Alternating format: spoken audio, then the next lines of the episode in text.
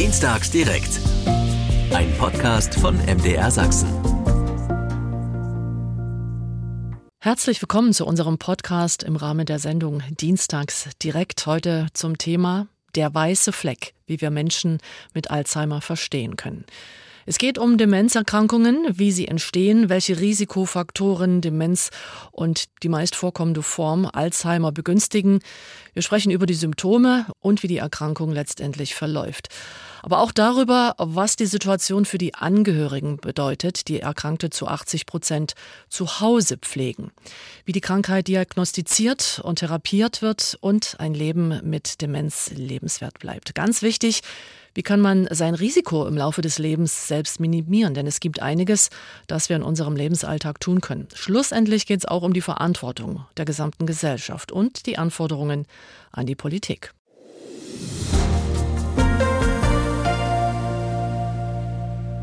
Guten Abend und herzlich willkommen hier bei Ihrem Sachsenradio zu Dienstags direkt. Unser Thema ist heute der weiße Fleck, wie wir Menschen mit Alzheimer verstehen lernen.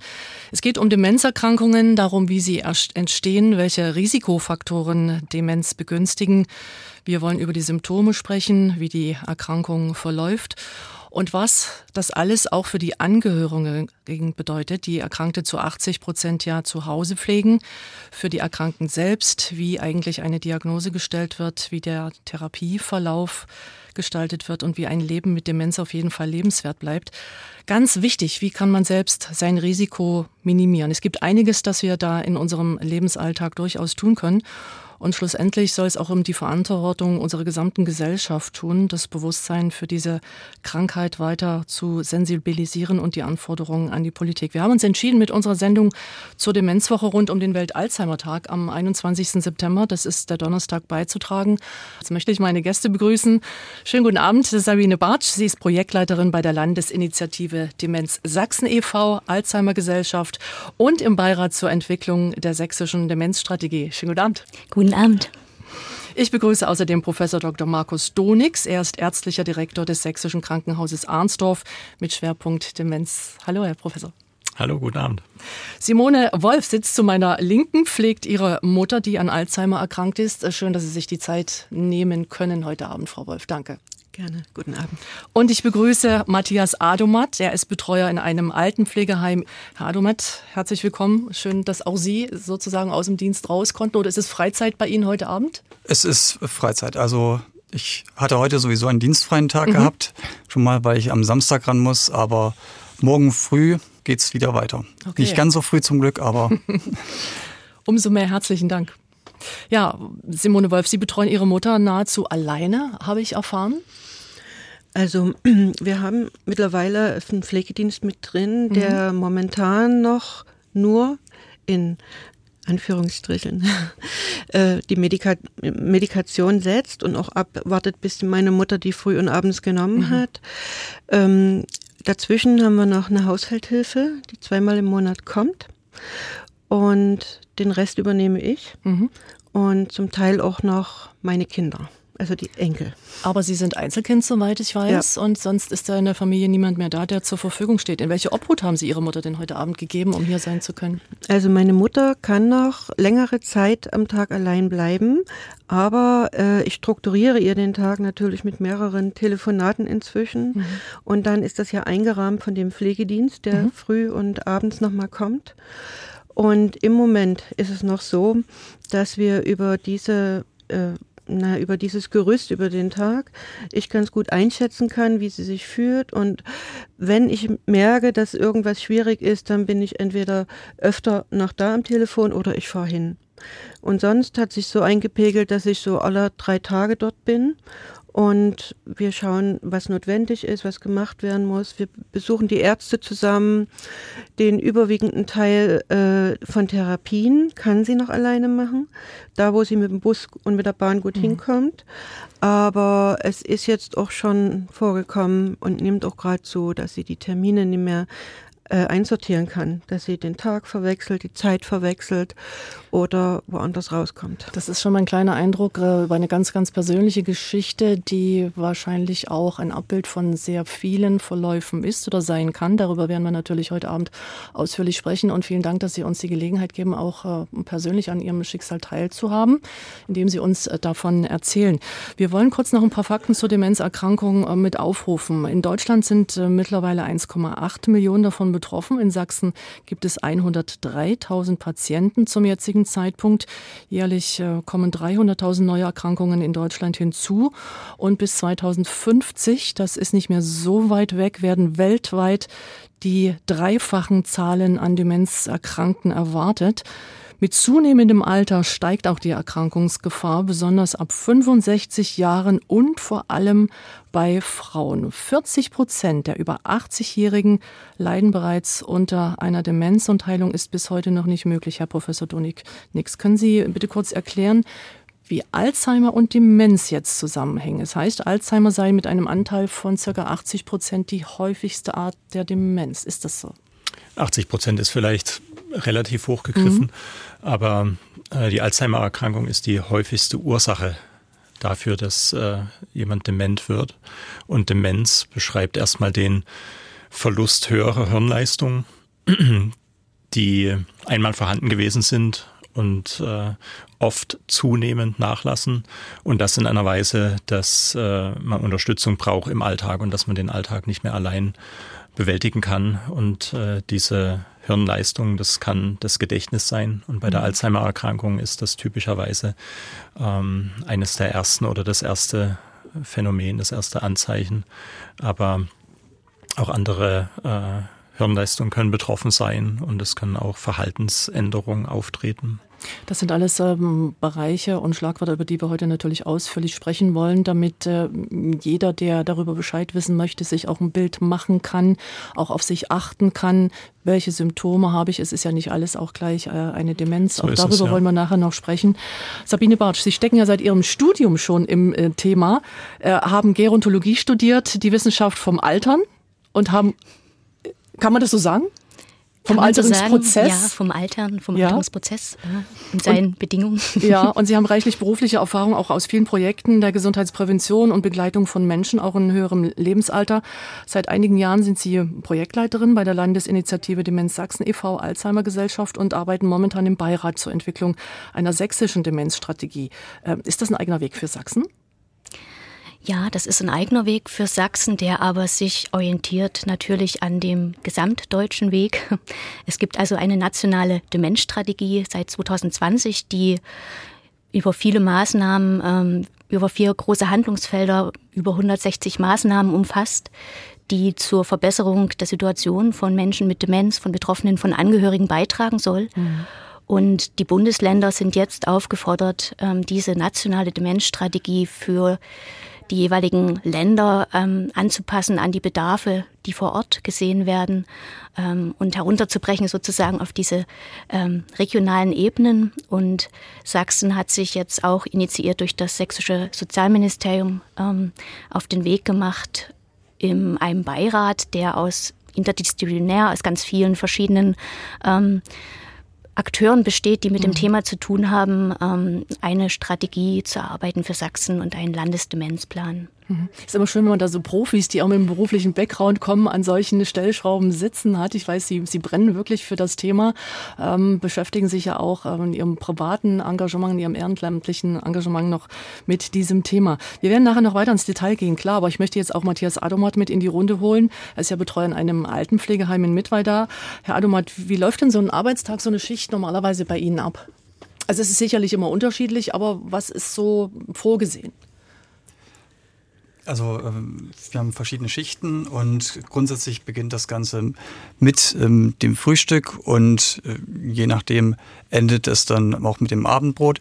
Also dass wir in der Betreuung da Hilfestellung bei den Mahlzeiten mitgeben, das ist so der Hintergrund, ähm, wo wir an, ich sag mal, die Handlungen anbahnen können. Wir sollen ja nicht, wie man es jetzt umgangssprachlich sagen würde, füttern, mhm sondern dort nur unterstützen und dann eben äh, anregen die Fähigkeiten, die die Erkrankten selber noch haben. Das wäre mit der Mahlzeit. Dann geht's weiter auch um Orientierung mitbieten, also mit der Zeitung, die vorgelesen wird. Natürlich Fokus auf dem äh, Lokalteil und je nachdem, was für äh, Gruppenmandat oder was da für Wünsche sind, kann man natürlich noch das mhm. bisschen individuell gestalten. Dann gibt's äh, Gruppenangebote, die auf jedem Stockwerk ähm, vorhanden sind und dann auch nochmal im Erdgeschoss, wo auch gemischt werden kann. Je nach Tag dann auch ganz unterschiedliche Themen dann behandelt werden. Und ja, dann geht's, hat man noch vor Mittag vielleicht nochmal Zeit, um jemanden auf dem Zimmer zu besuchen, der wirklich nur auf dem Zimmer sein kann und gar nicht mehr mhm. rauskommt, mhm. weil die haben es ja auch verdient, dass sie doch Aufmerksamkeit bekommen. Dann ist Mittag mit Unterstützung, Zeit für Dokumentation und alles, was dann ist. Und ja, je nachdem, was für eine Schicht man hat, äh, ist man dann auch Richtung Mittag dann verschwunden. Oder am Nachmittag gibt's nochmal quasi eine gemischte Gruppe, ähm, die unten sich nochmal trifft, genauso wie auch vormittags möglich. Und andere können dann eher individuell auf Leute zugehen, die eben nicht jetzt in den Gruppen dabei waren, die sonst mhm. vielleicht ein bisschen hinten runterfallen würden. Als wir uns vorhin vor der Studiotür zum ersten Mal begegnet sind, Herr Adomat, da hatte ich gefragt, äh, kann man das, was Sie da den ganzen Tag Sie und Ihre Kolleginnen und Kollegen tun, ähm, überhaupt in der Ausbildung praxisnah lernen? Und da haben Sie gesagt, ich habe das gar nicht gelernt, ich bin ähm, Quereinsteiger, aber ein bisschen was haben Sie ja gelernt. Wo kommen Sie her und wie sind Sie reingekommen? Eine lustige äh, kleine Geschichte, Anekdote. Äh, eigentlich habe ich Theologie studiert an ja. einer Bibelschule und wollte dort ähm, in die Kinder- und Jugendarbeit einsteigen das hat mit Zweitplatzierter nicht wirklich geklappt. Und über ein Praktikum, was eigentlich nur dazu da war, Zeit zu überbrücken, ähm, bin ich dann letztlich in einem Heim hängen geblieben. Also es war wirklich so, dass gesagt wurde, die zwei Wochen darfst du gerne hier arbeiten, aber wir sind schon voll. Ne, das keine Hoffnung machen. Hören, ne? Und nach zwei Wochen hieß es dann, jemand, äh, der so mit unseren Senioren umgeht, den können wir nicht einfach gehen lassen. Und dann wurde ein Platz okay. geschaffen und da bin ich immer noch. Okay. Und äh, ihre Arbeit, äh, jetzt muss man immer aufpassen, wie man das formuliert in einem Altenpflegeheim, das äh, ist genau das Richtige für sie. Also äh, es, eigentlich wollte ich ja. Berufung, es erfüllt sie ihre Arbeit? Ja, es ist, okay. es ist was Schönes, weil für mich ist auch ein Wert, ich sage mal, den älteren Leuten ähm, mhm. wirklich ähm, mit Respekt zu begegnen, ihnen ähm, Wertschätzung entgegenzubringen, was mhm. gerade auch Demenzerkrankte wirklich brauchen, mhm. anstatt immer nur von oben drauf, von ja. was man nicht alles falsch macht und so weiter, brauchen sie das, genau das Gegenteil. Und das ist wirklich sehr schön und Teile meines Studiums kann ich ja auch benutzen. Ich Fall. tue immer wieder Predigen auch mit. Äh, in der Corona-Zeit durfte ja nicht mal der Pfarrer ins Heim ja, kommen, ja. da habe ich das komplett übernommen. Jetzt kann ich auch so was mitmachen und ähm, auch dort nochmal geistigen Halt geben oder auch seelsorgerlich mit tätig werden. Also es gibt schon irgendwie Überschneidungspunkte, auch wenn ich eigentlich mit einer ganz anderen Altersgruppe arbeiten wollte, aber ja, es gibt auch Gemeinsamkeiten mit dem, mit dem höheren Alter. Ja, man kann noch so viel planen, wie man will. Manchmal läuft es eben ganz anders. Und äh, so ist das mit der Demenz ja auch. Ich habe heute ein paar Interviews geführt, die wir in, für die dritte Stunde dann nach unserer Expertenrunde vorgesehen haben. Und da habe ich mir auch ein Zitat gemerkt. Ja, die vielen, gerade ältere Ehepaare, die noch zusammen sind, haben sich ihren Lebensabend ganz anders vorgestellt und erfüllter als jetzt, wo einer der Partner an Demenz oder an Alzheimer erkrankt ist. Aber das ist sehr genau der Punkt. Wir wollen, damit wir das Ganze auch verstehen können, wie sich Demenzkranke in den verschiedenen Stadien der Krankheit verhalten, was wir tun können, damit wir nicht so viele Fehler machen als Angehörige dann auch. Frau Wolf nickt, nickt schon mit dem Kopf. Ähm, das Ganze mal auch von der medizinischen Seite ein bisschen aufdröseln, Herr Professor Donix. Ähm, Sie sind mit Zahlen ein bisschen besser bestückt. Ich habe natürlich logisch vor der Sendung äh, recherchiert. 21 Prozent der 85 bis 90-Jährigen seien bereits demenzkrank. Von den über 90-Jährigen sind es 40 Prozent. Also je älter wir werden, umso größer die Gefahr, dass wir das bekommen. Warum ist das so? Was passiert denn da im Gehirn? Naja, es ist äh, glücklicherweise sozusagen äh, nichts, was man jetzt äh, in die Gruppe der 100-Jährigen oder über 100-Jährigen hm. ähm, so weiter hineinprojizieren kann. Also man hm. geht schon davon aus, dass die 40 Prozent, die Sie genannt haben, äh, so der Gipfel sind und dass im äh, noch äh, älteren äh, beim noch älteren Menschen eher wieder ein Stück äh, abfällt. Ja. Und das, äh, was passiert, da kann man vielleicht die Alzheimer-Erkrankung dann doch mal als ein Modell für hm. Demenzerkrankung nehmen, ähm, ist bei dieser Erkrankung, dass sich krankhafte Eiweiße im Gehirn ablagern. Und äh, das weiß man, da weiß man auch, dass das ein wichtiger Faktor ist, der die Nervenzellen, die Hirnzellen schädigt und äh, letztlich auch an ihrer Arbeit hindert und zerstört. Man verliert an äh, Hirnmasse, an, an mhm. Hirngewebe. Ähm, aber möglicherweise spielen auch bei der Alzheimer-Erkrankung noch Dinge eine Rolle, die man vielleicht noch nicht äh, so verstanden hat. Ja? Also diese ähm, krankhaften Eiweißablagerungen, das ist aber was, was man weiß mhm. und was man bislang auch nicht in einer Weise stoppen kann, dass die Erkrankung dann vielleicht zum Stillstand kommen könnte. Ne? Das ist Forschungsgegenstand, aber äh, zumindest hat man Faktoren identifiziert, die bei der Alzheimer-Erkrankung der Auslöser mhm. sind oder ein mhm. Auslöser sind. Bei anderen Demenzformen gibt es andere Ursachen, mhm. die das Gehirn schädigen. Mhm.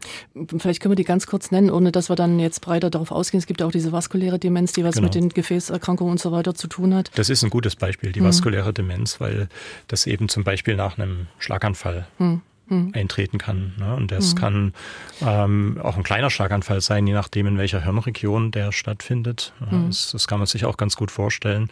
Ähm, können wichtige Hirnfunktionen so eingeschränkt sein, dass man eben auch Unterstützung bei der Alltagsbewältigung braucht. Ja. ja. Wir wollen ja heute auch viel über Prävention sprechen. Das ist ja auch der Sinn der, der Woche der Demenz und äh, des Welt-Alzheimer-Tages übermorgen. Und äh, da, deswegen bin ich auch so erschrocken, als ich gelesen habe, dass, ich frage Sie einfach, ist es das so, dass die Krankheit äh, eigentlich 20 Jahre vor den ersten Symptomen schon ausbricht? Das heißt, man kann ja eigentlich von vornherein wenig tun, außer dass man immer gesund lebt und sich bewegt und ja, das macht. Ja. Ist, ist, das so, so das, früh schon, ja? Das, das ist so, obwohl man letztlich auch sagen muss, dass äh, bestimmte Veränderungen, von denen man ähm, weiß, dass sie mit der Alzheimer-Erkrankung verbunden sind, also zum Beispiel die ähm, Eiweißablagerung, ja. dass ähm, die auch im Gehirn von Menschen 20 Jahre bevor Gedächtnisstörungen auftreten, zu finden sein können, was mhm. aber nicht bedeutet, dass jeder, der diese Veränderung hat, auch zwingend dement wird. Also mhm. dieser Zusammenhang zwischen dem Vorhandensein äh, von Eiweißablagerungen, die da eigentlich nicht hingehören, und äh, dem klinischen Symptom, also der Entwicklung von Gedächtnisschwäche oder anderen äh, Anzeichen der Hirnleistungsstörung, das ist nicht eins zu eins zu sehen. Deswegen mhm. ist es auch schwierig ähm, und bislang unmöglich, Menschen 20 Jahre vor dem Ausbruch Eben, der ja. Erkrankung zu untersuchen, ob sie es in 20 Jahren ähm, erleiden werden. Ähm, man ist aber sozusagen auf dem Weg dahin, mhm. diesen Zeitpunkt vorzuverlagern, mhm. dass man zumindest Monate bis Jahre vor das Auftreten erster äh, Anzeichen sozusagen also, gelangt, aber nicht 20 Jahre. Das, ja, das ist äh, noch Zukunftsmusik. Ja. Also gilt es auf die ersten Symptome zu achten. Äh, ganz wichtig, über die sprechen wir auch gleich. Aber Frau Wolf, wie war das äh, bei Ihrer Mutter, so bei den ersten hm. Symptomen? Ähm, viele, wissen wir, scheuen sich davor und, und äh, bemänteln auch so ein bisschen die ersten Unzulänglichkeiten. Ach, ich habe das noch vergessen und machen Scherze und so weiter, um das wirklich zu vertuschen. Wie ist Ihre Mutter damit umgegangen? Wie haben Sie es gemerkt? Ähm das sind ähm, zwei ganz verschiedene Zeitpunkte. Mhm. Also es ist ungefähr ein Jahr her, ja genau, im August von einem Jahr hatte ich, ähm, es gab Gründe, weshalb ich mit meiner Mutter über Finanzen reden, reden musste und ähm, habe dann Einblick in ihre Finanzen bekommen. Das war mhm. bis zu dem Zeitpunkt noch nie der Fall. Und da bin ich auf ein heilloses Durcheinander gestoßen auf viele Rechnungen, die nicht bezahlt worden sind, auf einen Dispo-Kredit, der schon über Monate ausgeschöpft war und jeden Monat wieder an der gleichen mhm. Grenze ankam und bin na, erstmal total erschrocken. Ne? Und dann habe ich meine Mutter gefragt, weißt du das? Wie, wie ist denn das gekommen? Ne? Ja, das weiß ich auch nicht, wie das gekommen ist. Also auch so ganz naiv. Mhm. Und äh, da habe ich gesagt, du, wir machen das jetzt so, wir gehen jetzt mal zusammen auf die Sparkasse, dort hast du dein Konto, ich bin das einzige Kind, ich muss sowieso die Angelegenheiten regeln, wenn es dann meine Mutter nicht mehr kann. Ähm, wir machen dort jetzt mal, ähm, Bevollmächtigungen und äh, Verfügung, du, du triffst eine Verfügung, dass ich quasi berechtigt bin, deine Angelegenheiten zu regeln. Und ich nehme dich immer mit rein ins Boot. Also ich mache nichts, was du nie willst und mhm. gebe dir alle Transparenz, die du brauchst. Ja, sowas. Meine Mutter selber war zu dem Zeitpunkt schon weiter erkrankt, als wir das alle geahnt haben in der Familie.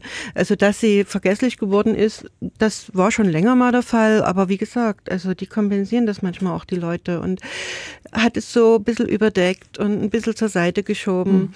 Aber ähm, diese Situation mit diesen finanziellen Problemen, die war dann doch noch viel größer, weil meine Mutter nämlich in ihrer damals schon vorhandenen Naivität jedes Glücksspiel mitgemacht hat. Mhm. Mhm. Und zwar aus dem Grund, ich wollte auch so gern mal Geld haben. Mhm. Dann kann ich euch unterstützen. Also, äh, ne, das war auf keinen Fall irgendwie eine Sorglosigkeit oder einfach nur so, sie hatte da schon ihren festen Wunsch dahinter, aber das hat sich natürlich dann noch Wochen hingezogen, bis ich das dann alles wieder mhm. entwirrt hatte, die, diese Abos gekündigt habe und so weiter. Aber ich hatte auch Unterstützung von ihrer Psychiaterin, die mir gesagt hat, wir wissen das schon länger. Also das war mir auch neu, dass das schon bei der Ärztin so klar war. Und äh, ihre Mutter ist schon zu dem Zeitpunkt nicht mehr geschäftsfähig gewesen. Wenn sie irgendwelche Probleme haben, dann unterstützen wir sie. Das würden wir ihm bestätigen. Mhm. Ich habe dieses äh, Angebot nie annehmen müssen, weil es ging alles ganz gut, aber es ist natürlich sehr viel Geld gewesen, was ihr da auch verloren gegangen ist. Mhm. Ne? Den, das muss ja schon zwei Jahre so gewesen sein. Und dann habe ich gemerkt, dass es, äh, also ich habe dann meinen Fokus auch mehr auf den Alltag bei ihr gelegt, bin öfter dort gewesen und habe dann gemerkt, aha, das ist jetzt geht jetzt doch tiefer, als ich das dachte. Und dann kam eine auslösende Situation, das war im Dezember, da ist meine Mutter, die viele Medikamente nehmen muss, wegen verschiedener Erkrankungen, die ist da von einem Tag zum anderen komplett zusammengebrochen. Mhm und war so wesensverändert. Also, und letztendlich, um das jetzt hier mal schon vorwegzunehmen, letztendlich war es so, dass sie schon seit Wochen ihre Medikamente nicht mehr richtig genommen hat. Also, also war schon weit über die Anfangsphase eigentlich raus, ne?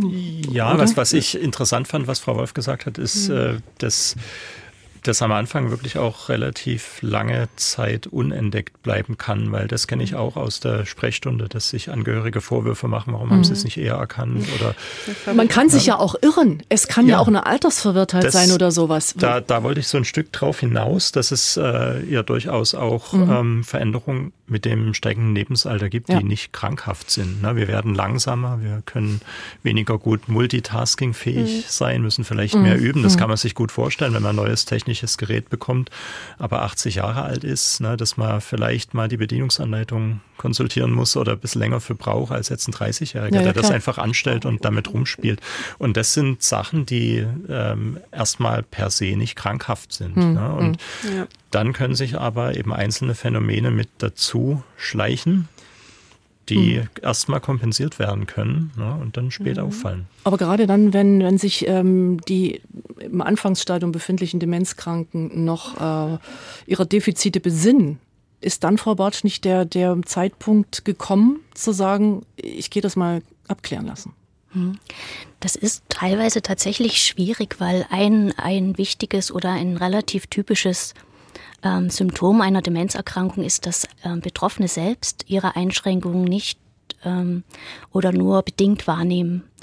Das heißt, ähm, selbst nicht unbedingt den Eindruck haben, dass sie ähm, erkrankt sind, beziehungsweise dass ihnen was fehlt, heißt nicht, dass sie jetzt kein Empfinden haben, dass sich was verändert. Also schon so ein Gefühl, äh, was vielleicht auch Angst erzeugt. Irgendwas ist mit mir, stimmt mit mir nicht. Aber es führt oft dazu, dass versucht wird, das erstmal zurückzuhalten, zu verstecken, ähm, so auf Verhaltensweisen zurückzugreifen, die vertraut sind, die man schon das ganze Leben gemacht hat oder in der Sprache dann so Floskeln verwendet zum Beispiel, äh, was jemand, der jemand nicht so gut kennt, oft am Anfang gar nicht so wirklich auffällt. Und manchmal dauert es tatsächlich eine ganze Weile, bis, bis klar wird, gerade wenn jemand auch allein lebt oder die Kinder vielleicht nicht so oft sieht oder die Angehörigen, mhm. äh, bis dann auffällt, hier ist irgendwas nicht in Ordnung. So und natürlich, wie Frau Wolf auch schon sagte, ne, ähm, gerade im höheren Alter nehmen die Menschen auch vermehrt mehr Medikamente zum Beispiel oder ähm, bewegen sich weniger oder ähm, trinken vielleicht zu wenig oder die Ernährung und so weiter. Es kann also noch viele andere Ursachen geben, die auch solche solche Symptome, die bei einer Demenz erscheinen, ausmachen. Ähm, also das muss kein unbedingt Hirnabbauprozess ähm, sein, sondern es kann eben auch zum Beispiel eine Stoffwechselstörung sein oder ein Vitaminmangel oder eine Flüssigkeitsmangel. Ähm, ne, Im Sommer jemand mhm. mit hohem Halter, der äh, sehr der wenig trinkt und so weiter. Also, ähm, dass man dann genau schaut, wo kommt denn das her, was kann das sein und wie kann man das dann, also das heißt, man muss gut gucken, gut diagnostizieren und wie kann man das dann behandeln. Woran merken wir das? Also einen, ähm, einfach einen Arzt aufsuchen. Die Frage ist jetzt welchen und gibt es, Frau Bartsch, Ansprechpartner und Kontakte? Was sagen Sie, wo man sich sofort hinwenden kann und wo einem geholfen wird dahingehend? Da gibt es glücklicherweise viele, ähm, regional natürlich unterschiedlich verteilt. Aber es gibt äh, viele Möglichkeiten. Ähm, es gibt beispielsweise Beratungsmöglichkeiten, spezielle Beratungsstellen. Ähm, es gibt ähm, zum Beispiel die Pflegeberatung der Pflegekassen, die natürlich jetzt nicht demenzspezifisch ist, aber ähm, im Pflegeprozess zum Beispiel berät. Es gibt ähm, Selbsthilfe- und Angehörigengruppen, ein ganz wichtiges Feld, ähm, sich mit Betroffenen, mit ähnlich Betroffenen auszutauschen, wo man manche Dinge viel besser auch mhm. annehmen kann oder ähm, sich besser wiederfinden kann zum Beispiel. Es gibt natürlich die ärztlichen Ansprechpartner. Also der erste Ansprechpartner wäre Hausarzt, Hausärztin, mhm. ähm, der dann zum Neurologen äh, bzw. zum Psychiater vermittelt. Ähm, der Neurologe, äh, die Neurologin wäre für die Symptomatik, äh, für die Diagnostik zuständig oder auch die Gedächtnisambulanzen. Das sind spezialisierte Einrichtungen an Krankenhäusern, die sich für die Diagnostik zum Beispiel ähm, besonders ähm, verantwortlich sind. Mhm. Ähm, ja, es gibt ähm, auch ähm, verschiedene Stellen, die so ganz niedrigschwellig informieren erstmal zum Thema, also die Vorträge machen, die Schulung machen. Ähm, zum Beispiel hat mir Frau Wolf vorhin erzählt, sie hat so ein Angebot wahrgenommen. Ähm, vielleicht kann sie dazu noch was sagen. Ja, also ähm, es gibt so ganz verschiedene Möglichkeiten ja. und wir als Landesinitiative informieren zum Beispiel auch je nach Region, äh, wo man solche Möglichkeiten finden kann und was geeignet wäre für welche Fragestellung. Frau Wolf, was war das für ein Angebot? Ja, also äh, es gibt so eine Stadtteilvernetzung in Dresden. Da gibt es verschiedene Themen. Unter anderem gibt es auch äh, eine Vernetzung für Menschen ab 55, 60 so. Und da laufen in dem Stadtteil, wo ich zu Hause bin, immer mal ganz gute Vorträge. Und da war ein Vortrag äh, von einer Dame, die also in Dresden ganz, ganz emsig äh, diese Aufklärungsarbeit und Beratungsarbeit betreibt. Und ja, das war wie für mich maßgeschneidert. Hm. war, ich habe dadurch so viele Impulse mitgenommen, die es mir auch leichter machen hm. als Angehörige. Man steht ja dann auch doch manchmal auch da und äh, da ist alles man will helfen, ist überfordert. Ja, ja, ja, ja, Irgendwo braucht man den Wegweiser und das war für mich sowas. Und viele Angehörige sind auch mit der Frage überfordert, ja, wenn jetzt äh, meine Mutter, mein Vater oder vielleicht auch zweiten Grades ein Onkel Demenz hat, kriege ich das auch? Ist das vererbbar? Äh, wie ist das, Herr Professor Donix? Bei Verwandten ersten Grades mit Demenz 20 Prozent Wahrscheinlichkeit, ist das so? Ich komme mit meinen Zahlen bei Ihnen heute immer so mittelprächtig an. ja, also mit den, mit den 20 Prozent, das, das finde ich jetzt auch ein bisschen... Äh, zu hoch, sagen zu, Sie, ist das beruhigt. Ja, ja. gut. Ähm, also insbesondere bei der äh, Alzheimer-Erkrankung in ihrer hm. üblichen oder wir sagen auch medizinisch äh, sporadischen Form mhm. ähm, ist es so, dass ja die äh, erstgradig erkrankten Familienangehörigen natürlich ein Risikofaktor sind. Ja, das, das schon. Aber äh, es gibt ganz viele andere Risikofaktoren auch noch und jeder Mensch hat davon ein paar. Also niemand ist frei von Risikofaktoren und ein höheres genetisches Risiko ist ähm, nur bei selteneren Formen, bei der Alzheimer-Erkrankung mhm. zum Beispiel, mhm. bei den sogenannten familiären Formen, die treten dann aber meistens schon im 40., 45. Lebensjahr auf und ziehen sich durch die Familien. Das mhm. berichtet wird ja die Mutter und die Großmutter, die hatten das auch schon und ja. da weiß man, da hat man so eine Familie. Aber sonst ähm, ist es einer unter mehreren Risikofaktoren. Wenn Sie sagen, es gibt noch so viele andere Risikofaktoren, dann packen wir die doch mal auf den Tisch, äh, schlagwortartig. Das ist ja wirklich einiges. Und ja, man, daran, daran ja. merkt man auch, man kann, hat auch selber ein bisschen was in der Hand, aber dazu später noch mehr. Äh, man kann erstmal vielleicht unterscheiden zwischen Risikofaktoren, die ich nicht beeinflussen mhm. kann. Ähm, also zum Beispiel genetische Risikofaktoren, ne, die es äh, zweifelsohne gibt, auch für die Alzheimer-Erkrankung. Ähm, das Lebensalter, mhm. das äh, klang ja schon an. Das ist ein wichtiger Risikofaktor, das Geschlecht auch. Ähm, Frauen sind häufiger betroffen von Demenzerkrankungen, auch von der Alzheimer-Erkrankung als mhm. Männer. Ein kleines Stück ähm, hängt es auch äh, zum Teil damit zusammen, aber nicht nur, ne, dass sich äh, Frauen einfach auch häufiger äh, vorstellen beim Arzt, dass sie so ein Stück sensibler auf Veränderungen ähm, möglicherweise äh, Vorsorgetermine wahrnehmen und mhm. einfach Symptome zeigen, weniger Scheu vielleicht auch haben, zum Arzt zu gehen. Ähm, aber das erklärt das äh, nicht ausreichend, diese Geschlechterdifferenz. Und dann gibt es natürlich auch Risikofaktoren, die man beeinflussen kann, potenziell. Also zum Beispiel der Bluthochdruck äh, oder äh, die Zuckererkrankung, Diabetes, mhm. Übergewicht, Rauchen, Alkohol, also die klassischen Volkskrankheiten oder Volkssünden, wenn man so will, ähm, die man natürlich beeinflussen kann, entweder selbst oder eben wo der Hausarzt tätig werden kann und entsprechend behandeln kann, zum Beispiel den Bluthochdruck. Und äh, diese Faktoren erhöhen das Risiko für verschiedene Demenzerkrankungen. Jetzt könnte man ja denken, Bluthochdruck hat was mit der Durchblutung und mit den vaskulären Demenzerkrankungen zu tun. Das hat es auch, aber ähm, erhöht auch das Risiko für die Alzheimer-Erkrankung. Ne? Das Gehirn wird durch äh, veränderte Blutgefäße mhm. möglicherweise auch anfälliger, dass sich dann diese krankhaften Eiweiße der Alzheimer-Erkrankung ablagern können. Das ähm, ist also wichtig, dass man nicht nur für die Prävention von Alzheimer, sondern von ja, äh, Demenzerkrankungen allgemein äh, diese veränderlichen Risiken versucht zu modifizieren und den Hausarzt dort mit einbindet. Frau Bartsch? Das sind ja auch ähm, Risikofaktoren, die nicht nur die Demenzerkrankungen betreffen, sondern eben auch verschiedenste andere Erkrankungen im Alter. Ne? Also Herz-Kreislauf-Erkrankungen, mhm. Diabetes. Das sind ja auch Erkrankungen, die nicht so vielleicht nicht so offen erscheinen wie die Demenzerkrankungen, die weit verbreitet sind, aber mhm. die eben auch ähm, viel ähm, beitragen zum gesund bzw. krank sein. Und ähm, mir ist es noch wichtig, bei diesen Risikofaktoren immer darauf auch zu verweisen, weil manche Angehörige fragen dann, ähm, kann ich denn Demenz vermeiden? Man kann Risikofaktoren zwar senken, aber man kann nie die Wahrscheinlichkeit äh, ganz ausschließen, selbst wenn man ne, einen ganz gesunden Lebensstil pflegt, alles Mögliche beachtet. Deswegen kann man es trotzdem. Man kann ja, trotzdem. Ist richtig, aber man kann ja was tun, genau.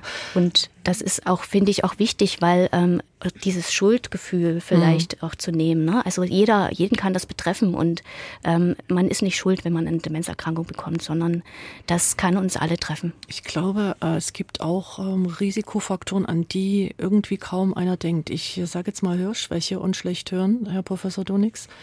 Ja. Es so viele, ja. ähm, die eigentlich ein Hörgerät bräuchten. Das ist im einstelligen Prozent, in der einstelligen Prozentzahl nur ein Hörgerät haben. Ach, da ist ein Kabel und nein, das ist die Eitelkeit, verstehe ich, verstehe ich auch. Aber ähm, dass dadurch ähm, gewisse Informationen nicht mehr zum Gehirn kommen und mhm. äh, dort ein großes Risiko besteht, ist das so? Das ist richtig, ja. Das ist ein äh, wichtiger Risikofaktor, den Sie da nennen und ähm, das auch gerade wenn wir jetzt das Hörgerät nehmen, eben die Versorgung mit Hörgeräten auch schon Jahre äh, vor dem Ausbruch von Demenzsymptomen relevant ist. Also wenn ich mich im 50. oder 40. oder wann auch immer das auftritt, Lebensalter mit äh, einem Hörgerät versorge, weil ich es einfach brauche, mhm. ähm, dann kann das möglicherweise für die Entwicklung einer Demenz zehn Jahre, 20 Jahre später immer noch relevant sein. Also das äh, bedeutet nicht erst in dem höheren Lebensalter 70 plus, 80 plus ist das von Bedeutung, ob man gut sieht, ob man gut hört, sondern eben auch schon viel früher. Mhm. Und ähm, so soziale Risikofaktoren wie Einsamkeit oder auch, ja, ich, ich weiß nicht, Herr Adomat, wie Sie das ähm, bei Ihrer, während Ihrer Arbeit auch mitbekommen es hängt ja sicherlich auch vom Krankheitsstadium ab, ob die Bewohnerinnen und Bewohner, die Sie auch betreuen, damit teilnehmen können, teilhaben können am Leben, am sozialen Leben, an den kulturellen ähm, Angeboten oder eben nicht und oder alleine sind. Wie, wie ist das bei Ihnen? Wie nehmen Sie das wahr? Also ähm, gerade das äh, Soziale ist, dass sich eben manche wirklich dann in dieser Erkrankung zurückziehen mhm. und ähm, wer weniger äh, Kontakt hat, weniger Austausch und dergleichen ist, ja, hat, hat schon auch ein höheres Risiko.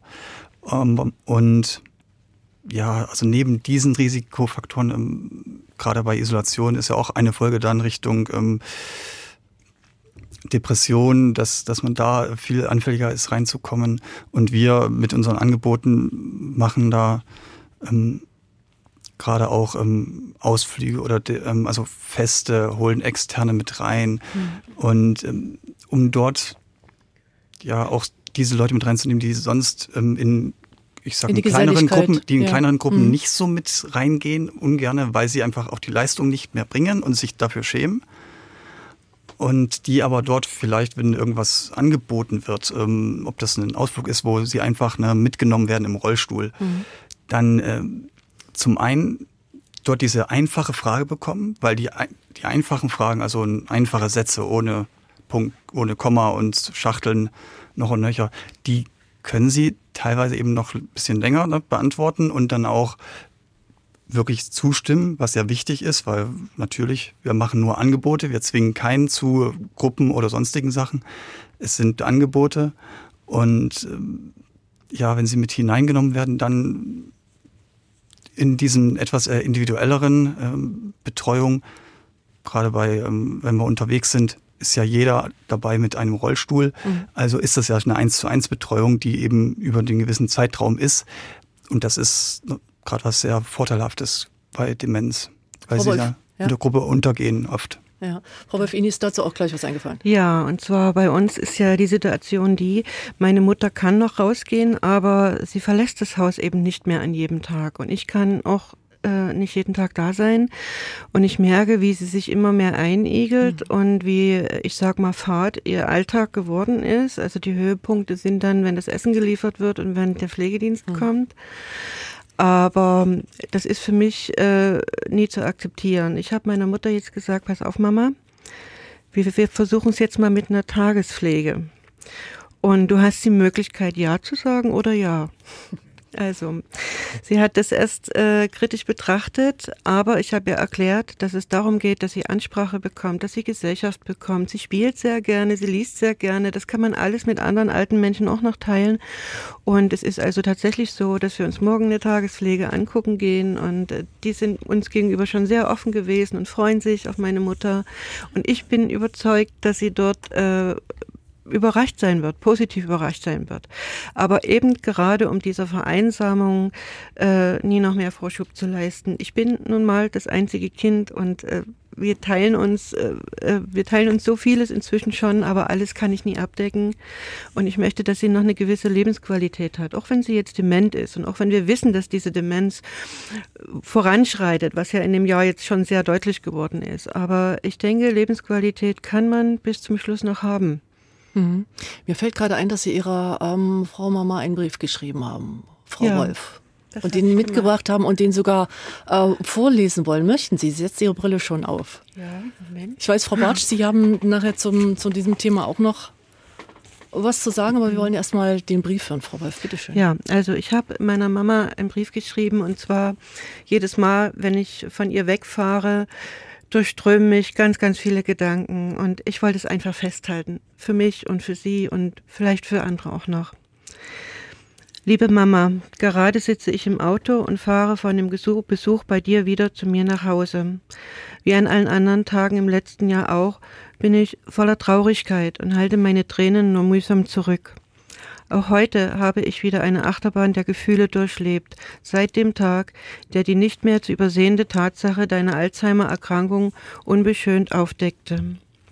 Wir wollten sie beide nicht und müssen uns doch täglich aufs Neue den Herausforderungen stellen. Nur, dass der Begriff Herausforderung heute schon ganz andere Dinge beinhaltet als noch vor einem Jahr. Damals ging es noch um Kontoführung und Selbstständigkeit. Heute üben wir, dass du dich daran erinnerst, einmal am Tag Obst zu essen, zu trinken, daran zu denken, was der Weckruf im Telefon bedeutet, wenn es abends bei dir klingelt. Ich habe dir damit eine Erinnerungsstütze machen wollen, weil wir jeden Abend zur gleichen Zeit miteinander sprechen wollen. Aber manchmal schaust du das Telefon an, wunderst dich, dass es klingelt und weißt nicht, weißt nicht, was du damit tun sollst. Dein Aktionsradius ist klein geworden und wir üben immer wieder alltägliche Dinge.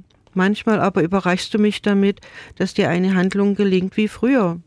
Dann schöpfe ich Hoffnung, dass uns noch Zeit bleibt, bevor der letzte Schritt gegangen werden muss. An anderen Tagen kannst du dich nicht daran erinnern, worüber wir vor einer halben Stunde gesprochen haben. Ich nehme das wahr und hoffe, dass du meine Bestürzung darüber nicht spürst. In diesem vergangenen Jahr hat sich unsere Mutter-Tochter-Beziehung so unerwartet verändert.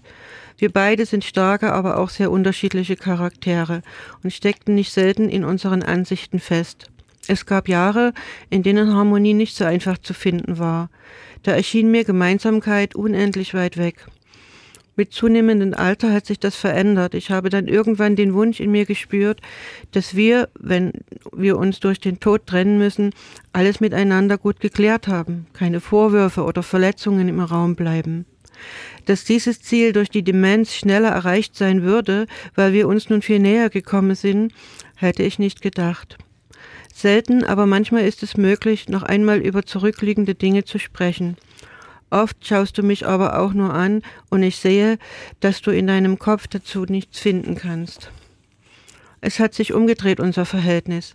Jetzt bin ich diejenige, die dir sagt, was sein muss, was sein soll und darf. Wie das wohl für dich ist, zu akzeptieren, nicht mehr selbstständig sein zu können? Du merkst ja doch noch öfter, welche Probleme dir das alles bereitet und bist unglücklich darüber. Es ist schon skurril, weil ich dich nun durch die Demenz ganz leicht davon ablenken kann und diese schmerzliche Erkenntnis gleich wieder vergessen wird. Ich glaube, du hast in all dem doch verstanden, dass du bei mir sicher sein kannst und ich nach dem Besten für dich suche. Und manchmal sagst du mir auch dafür Danke. Die Demenz ist wie eine Krake, die dir immer wieder Teile deiner Persönlichkeit wegnehmen und dich letztlich ganz verschwingen will, verschlingen will. Aber so leicht lassen wir uns nicht verschrecken. Das beste Mittel für uns beide ist, wenn wir zusammen lachen können. Du bist jetzt öfters heiter und ich kann dich schneller zum Lachen bringen. Es passieren komische Dinge, die uns wirklich zusammen albern sein lassen. Das schafft auch immer wieder eine schöne Gefühlswärme zwischen uns. Manchmal stöhne ich über deine Macken, aber inzwischen integriere ich sie einfach. Sie werden sich nicht bessern. Es gibt auch Momente, wo Aggression bestimmend ist. Es heißt ja auch, dass sich bestimmte Eigenschaften durch die Krankheit verstärken. Da versuche ich, das mit Distanz zu betrachten. Gelingt mir nicht immer. Ich kann aber nicht sagen, dass dies überwiegend so wäre. In unserem Fall erlebe ich bis jetzt auch, dass du eine gewisse Milde erreicht hast. Das ist schön zu sehen und macht es mir leichter. Im Moment kannst du mit unterstützender Betreuung noch zu Hause leben. Wie lange geht das noch? Was machen wir, wenn kein Platz in einem Demenzpflegeheim trotz vorheriger Anmeldung frei wird? Wie viel kann ich auf Dauer leisten und wie fühlt sich das an, wenn du ganz in dir verschwindest? Ich weiß heute noch keine Antwort auf diese Fragen. Was ich aber weiß, ist, dass wir auch, wenn du keine Worte mehr findest, einander erspüren werden. Und ich bis zum Schluss, unabhängig von den Veränderungen durch die Krankheit, dir deine Würde bewahren möchte. Deine Tochter. Also ich weiß nicht, wie es Ihnen reingeht, aber ich finde in diesem Brief, vielen Dank, Frau Wolf, vielen Dank für die Offenheit. Ja. Steckt alles drin, Frau Barth nickt auch, was wir hier besprechen, was dieses Thema ausmacht. Das Verständnis der Tochter, einer Angehörigen, der gesamte Verlauf, den die Krankheit bisher genommen hat, die Entwicklung der Mutter, wie sie sich verändert und diese bedingungslose Solidarität, das bedingungslose Dasein auch für die erkrankte Mutter, Frau Bartsch. Ja, ich möchte auch Frau Wolf nochmal danken für diesen offenen Brief, der so vieles tatsächlich auch aufgreift und benennt, was mit der Erkrankung verbunden ist, auch mit der Beziehung. Also Demenz betrifft eben nicht nur die betroffenen, erkrankten Menschen, sondern betrifft auch immer die Familie, die Angehörigen. Und da sind ganz viele Gefühle dabei, die damit verbunden sind. Auch viele Abschiede, Trauer, die manchmal oder oft nicht genug Raum bekommen, auch bei den Angehörigen. Raum, der gebraucht wird, den auch ausleben zu können, äh, darüber zu sprechen, sich auszutauschen, aber eben auch andere Dinge, so wie Frau Wolf beschrieben hat, diese größere Nähe, die plötzlich möglich ist, ne? so äh, über die Beziehung ähm, und mit den Gefühlen auch. Ähm, das ist so die Brücke, die wir auch haben zu Menschen mit Demenz. Unsere geistigen Leistungsfähigkeit, unser rationales Denken, was bei uns in unserer Gesellschaft immer so hoch angesehen wird, ähm, das lässt nach. Aber ähm, die Gefühle bleiben eigentlich bis zum Schluss und das gefühlsmäßige Erleben. Und das ist das, was wir auch in der Begegnung die Chance haben, mit Menschen mit Demenz auf diese Gefühle einzugehen und auf dieser Ebene miteinander in Kontakt zu kommen. Hm. Das soziale Mitdenken lässt nach, haben Sie gerade gesagt, das äh, können wir nicht zulassen. Das müssen wir nächste Stunde unbedingt aufgreifen. Das ist ganz, ganz wichtig. Aber Professor Donix möchte dazu noch was sagen. Ja, ich, ich wollte auch den, den äh, Punkt der Vertrautheit mhm. nochmal aufgreifen, ne? weil das ist ein ganz wichtiger Wert, ein ganz wichtiger äh, Faktor ähm, diese vertraute Beziehung, ne, die ähm, stabilisiert auch. Ne. Ich schaue da so ein bisschen mit der medizinischen Brille jetzt wieder drauf, aber Sie haben mhm. ähm, neben der Vertrautheit sehr schön eben auch diese Stärkung sozialer Bindung genannt, ne, dass Sie Ihre Mutter motivieren, teilzuhaben am, am Leben, am, am Austausch mit anderen und das beides, die Vertrautheit und äh, die Förderung sozialer Kontakte, die äh, stabilisieren auch den Verlauf einer Demenzerkrankung. Man kann es mhm. nicht zum Stillstand bringen, aber ähm, auch das ist Therapie, therapeutisch wirksam, nicht nur eine Tablette. Ne? Das, das ist ganz wichtig.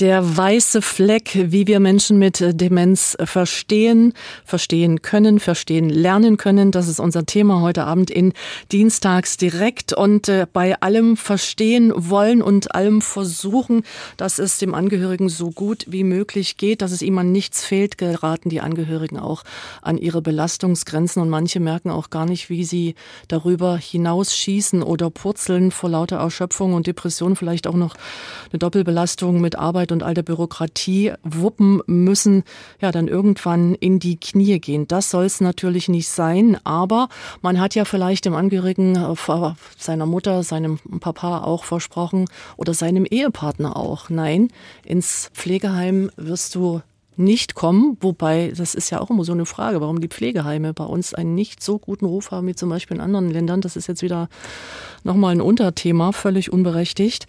Aber irgendwann kommt vielleicht der Punkt, Herr Adumat, Sie haben da auch Erfahrung äh, aus Ihrer Arbeit, ähm, dass die Angehörigen vielleicht ein bisschen schlechtes Gewissen haben, um dann doch die Entscheidung zu treffen. Aber dann ist es vielleicht doch besser, weil die Betreuung professioneller ist, der Angehörige sich wieder etwas erholen kann. Und also gerade auch die, die Erholung ist ein sehr wichtiger Faktor dabei. Ähm, wie es in, dem, in Ihrem Brief ähm, da so wunderbar rüberkam am Ende mit die Frage, wie lange geht das noch? Mhm das ist eine Frage, die viele beschäftigt, weil eben diese Bindung so stark ist und das ist auch gut so.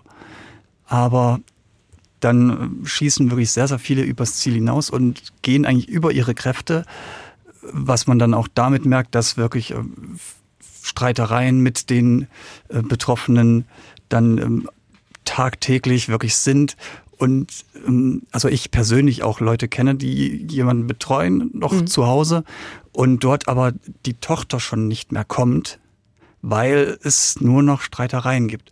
Und das hat so äh, etwas auch mit dem falschen Umgang zu tun, der eben wirklich schwierig wird. Mhm. Ähm, weil mit fortschreitender Demenz ja, erzählen die Leute, wenn man es so sagen möchte, Stuss.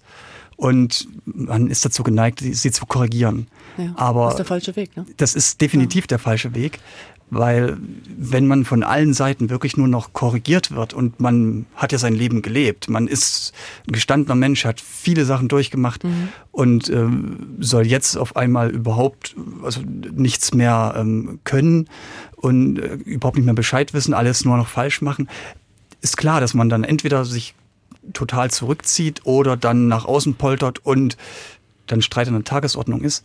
Und deshalb ähm, könnte man sagen, als goldene Grundregel für Menschen mit schwerer Demenz oder sehr fortgeschrittener Demenz, diesen Leuten Recht zu geben.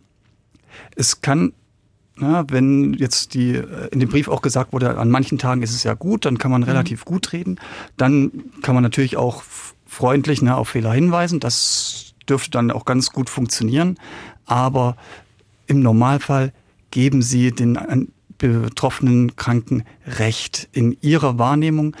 wenn es nichts ganz Böses, Bösartiges ist, sondern wenn es irgendwelche Sachen sind, die man einfach korrigiert haben möchte, wie der Wochentag oder wenn ich zu Bewohnern gehe, die im Bett liegen seit Jahren, aber sagen, ähm, dass sie gestern einkaufen waren, das ist nicht schlimm. Sie waren einkaufen. Das ist auch nicht ich, wichtig. Ich gehe darauf ein, ja. ich nehme ja, sie ja. ernst. Und man muss halt auch sagen, dass es unterschiedlich gut funktioniert mhm. und äh, unterschiedlich gut gelebt wird von, von verschiedenen Paaren. Ne? Also aus meiner äh, Erfahrung äh, kann ich auch sagen, dass, äh, wie Sie auch gesagt haben, na, manche gehen wirklich als pflegende Angehörige über die Belastungsgrenze hinaus, ähm, tun das aber in einer ja, ganz liebevollen Weise und mhm. ähm, aber das tut doch dann allen gut. Das ist, ich wollte mich gerade nochmal auf diese, diese, dieses Recht haben wollen und dann, und dann poltert man los. Nein, ich habe ja auch was in meinem Leben geleistet. Gerade diese Unruhe, dieser Stress, dieses Abnorme, das tut doch Demenzkranken überhaupt gar nicht gut. Nee, das ist ja auch schon angeklungen, ne? das, das tut nicht gut.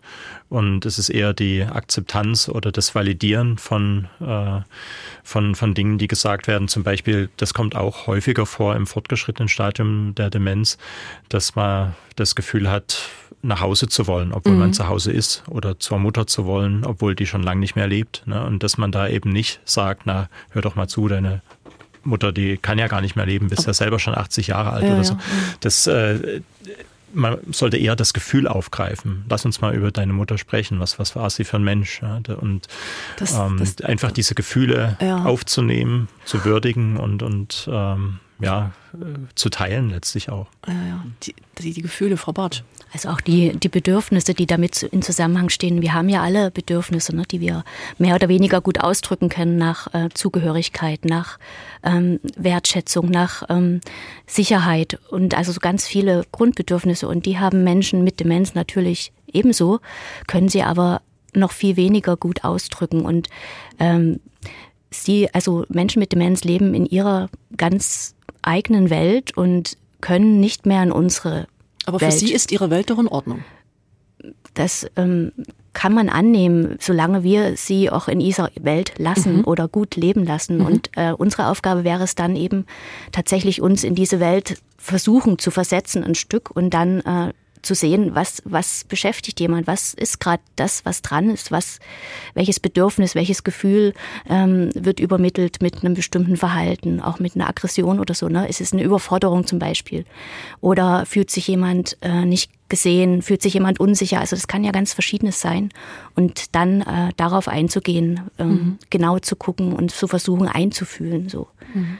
Und mit dem, mit dem ähm, Bewusstsein des Gesunden äh, sollte man da, glaube ich, auch nicht rangehen. Ne? Also das Tun und Lassen des, des Demenzkranken oder der Demenzkranken ist so, ist ja sein Symptom geschuldet eigentlich.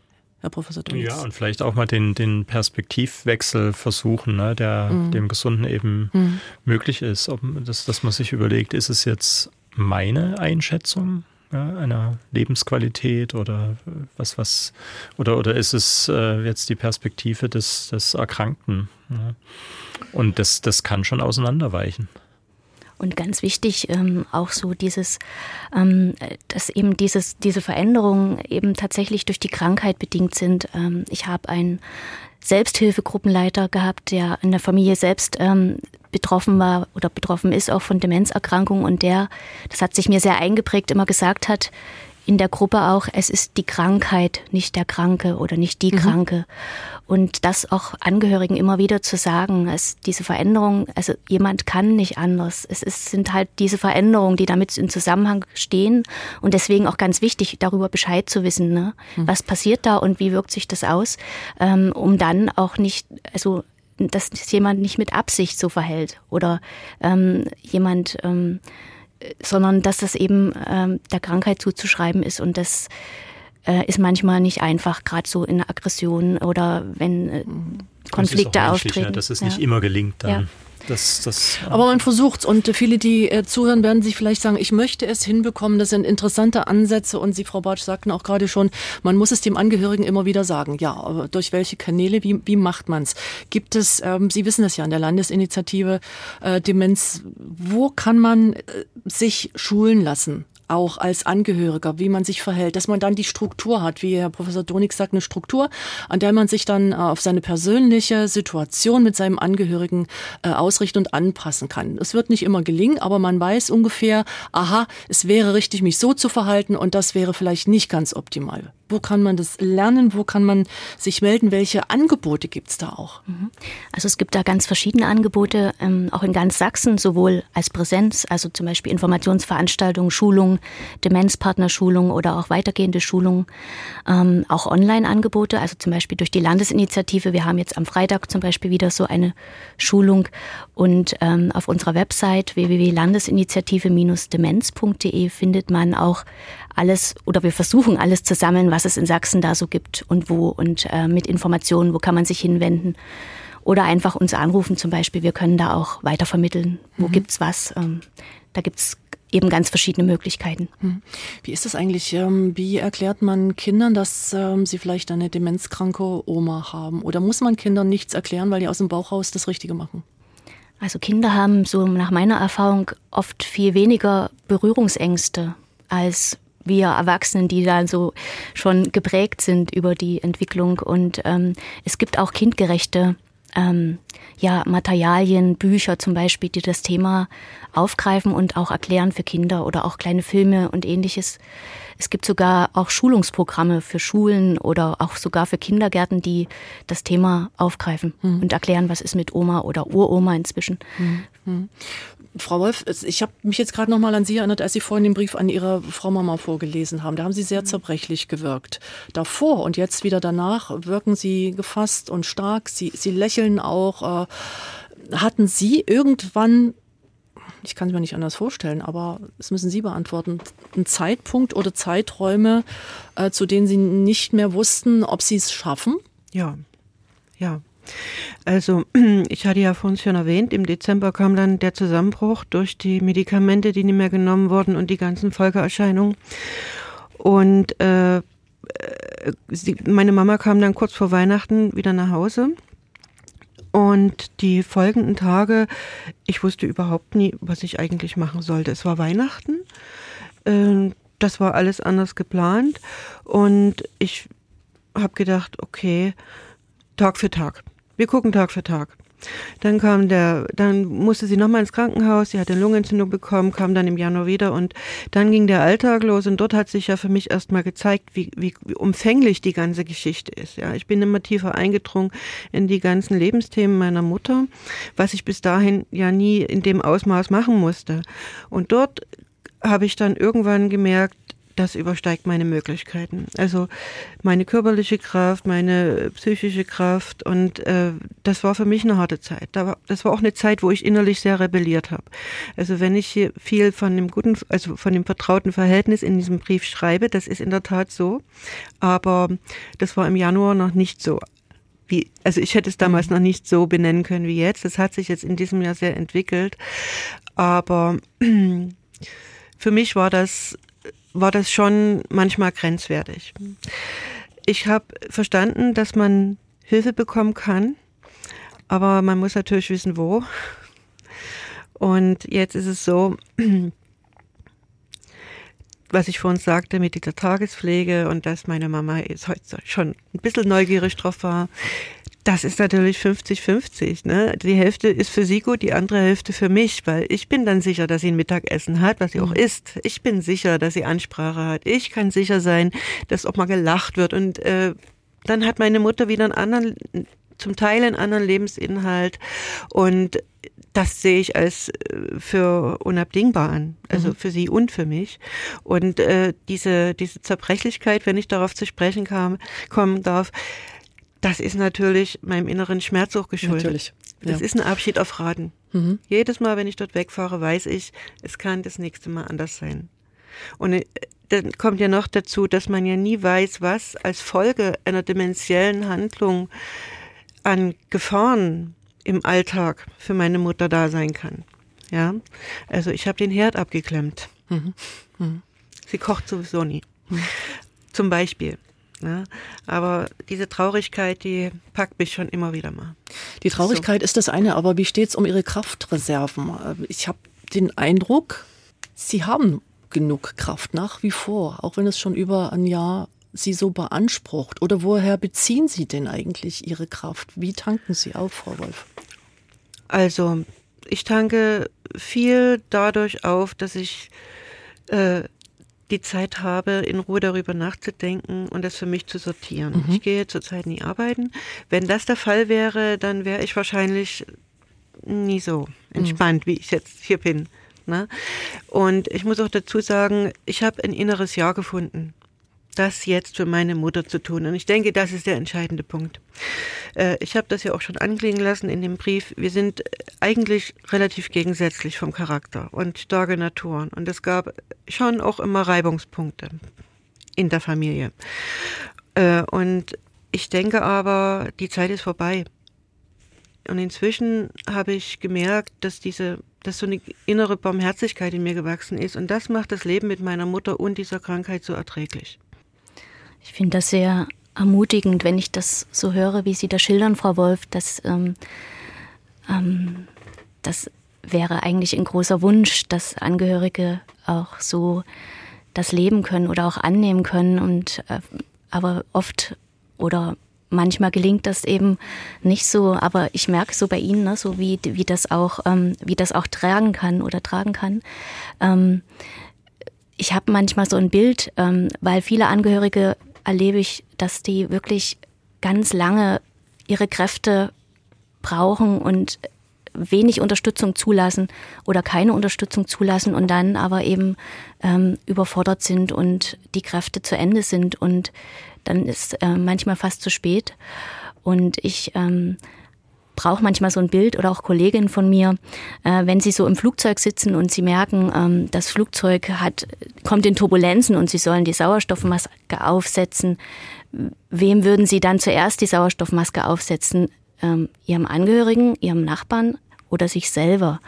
Und ähm, wenn sie eben erst ihrem Angehörigen äh, oder sich selbst erst, also erst mal dem Angehörigen dafür sorgen ähm, und aber dann selbst keinen Sauerstoff mehr haben, sozusagen, keine Kraft mehr haben, dann können sie eben niemand mehr unterstützen. Und das ist manchmal so ein Bild, was, was für Angehörige so greifbar ist. Also wenn man nicht auf die eigenen Kräfte achtet und sie sind ja nun auch der wichtigste Mensch eigentlich oder die wichtigsten Menschen für ihre, für ihre Angehörigen mit Demenz, ähm, wenn sie nicht für sich selbst sorgen, dann können sie eben auch irgendwann nicht mehr für ihren Angehörigen sorgen. Das haben wir jetzt in dem kleinen äh, Familien- oder Angehörigenbild, das äh, mit, mit, mit der Sauerstoffmaske hat mir ganz gut gefallen, aber eigentlich könnte man das auch auf, oder müsste man das auf die gesamte Gesellschaft ziehen, Frau Bartsch, die sich komplett mit dem Thema Demenz auseinandersetzen muss, um hier einfach solidarisch zu wirken, um mehr Zusammenhalt einfach auch, ähm, mehr Kräfte zu bündeln.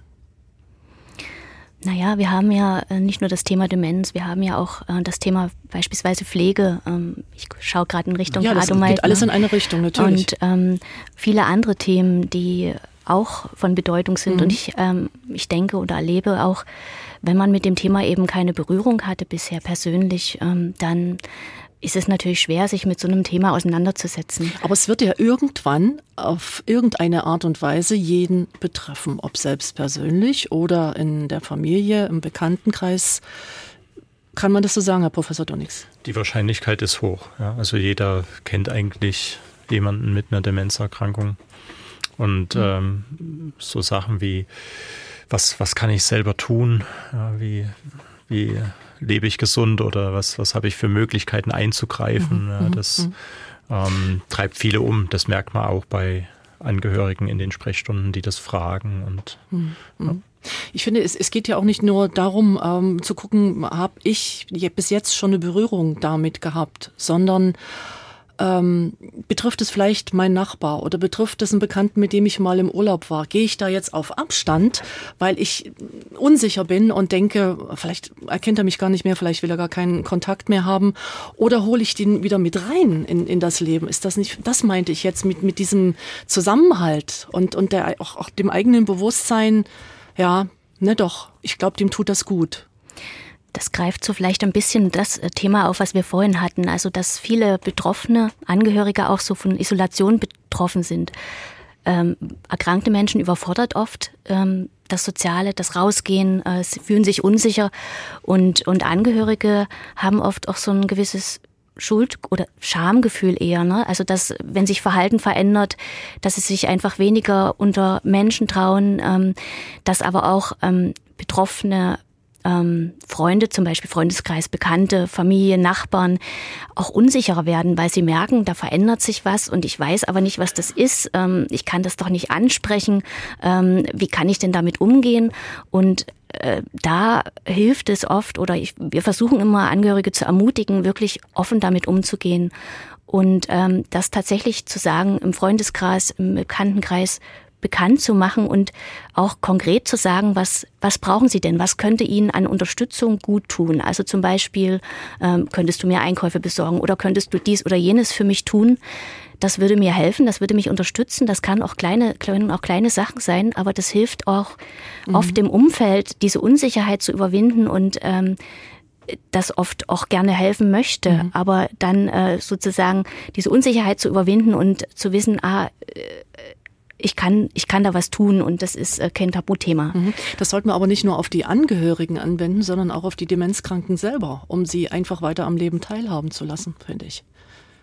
Und auch da wächst vieles. Also es gibt zum Beispiel Museen oder ähm, Konzerte, Chör, Chöre inzwischen für Menschen mit Demenz, für Angehörige, die zum Beispiel Zusammenführungen mhm. anbieten und so ähnliche, also Dinge, die Teilhabe auch fördern. Das, da sind wir aber schon bei dem, was man vielleicht tun kann ähm, in den unterschiedlichen Krankheitsstadien, die Behandlung und, und die Therapien oder das, was noch geht, Herr Professor Donix, ähm, dass man es nicht großartig aufhalten kann, das ist klar. Aber was geht aus medizinischer Sicht und was könnte man sozial und kulturell machen? Da können wir vielleicht zusammen auch noch drüber mhm. sprechen, alle vier. Ich kann ja erstmal was zum, zum Medizinischen ja. sagen.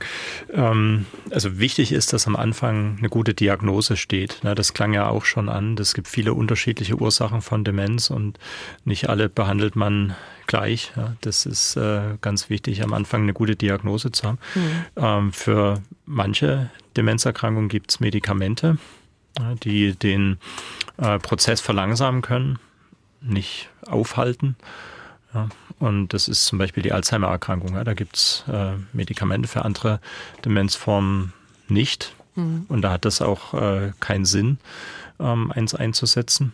Obwohl bei vielen ähm, auch Angehörigen die Vorstellung existiert, wenn ich keine Tablette jetzt bekomme für die Erkrankung, dann habe ich ja eigentlich jetzt gar keine richtige Therapie vom Arzt erhalten. Ne? Das ist auch immer, wo man gut aufklären äh, kann und muss, dass äh, ein, Großteil der Behandlung letztlich auch nicht über Medikamente läuft und dass man aktiv äh, beitragen kann, den Prozess zu verlangsamen. Also das ist was sehr Aktives und, und nicht was, was ich sozusagen im, im Lehnstuhl als Tablettenform erhalten mhm. kann. Ja, das einfach im sozialen Kontakt bleiben, körperlich aktiv sein.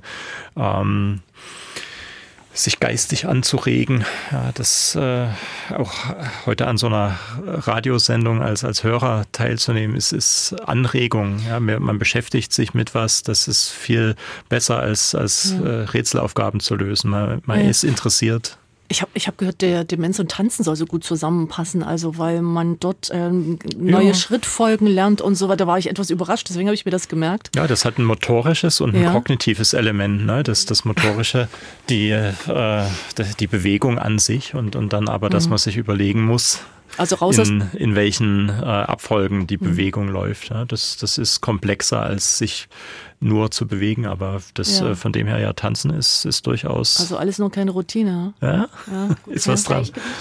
Genau. Sturzgefährdung. Ja, ja. Aber was, was Frau Barth von angesprochen hat mit dem Museumsbesuchen, da gibt es ein ganz, ganz tolles Projekt, auch in, in Sachsen. Die Kunstsammlungen in ähm, Dresden machen da auch mit, äh, wo Demenzkranke und äh, ihre Angehörigen äh, Museumsbesuch da machen und äh, sich freuen und ähm, viele Bilder, weil sie die vielleicht auch aus ihren in, vor vielen Jahren oder Jahrzehnten schon mal gesehen haben, noch wiedererkennen und äh, ich, ich kann mich noch erinnern, da fragte jemand, ich hatte ja einen Filmbericht dazu gesehen, ja, aber hinterher hat das doch mein Mann alles wieder vergessen. Das macht nichts, aber jetzt hat er ein wunderschönes Erlebnis. Und wir vergessen doch auch vieles. Was war denn im Urlaub vor fünf Jahren? Keine Ahnung. Und trotzdem war der Urlaub schön.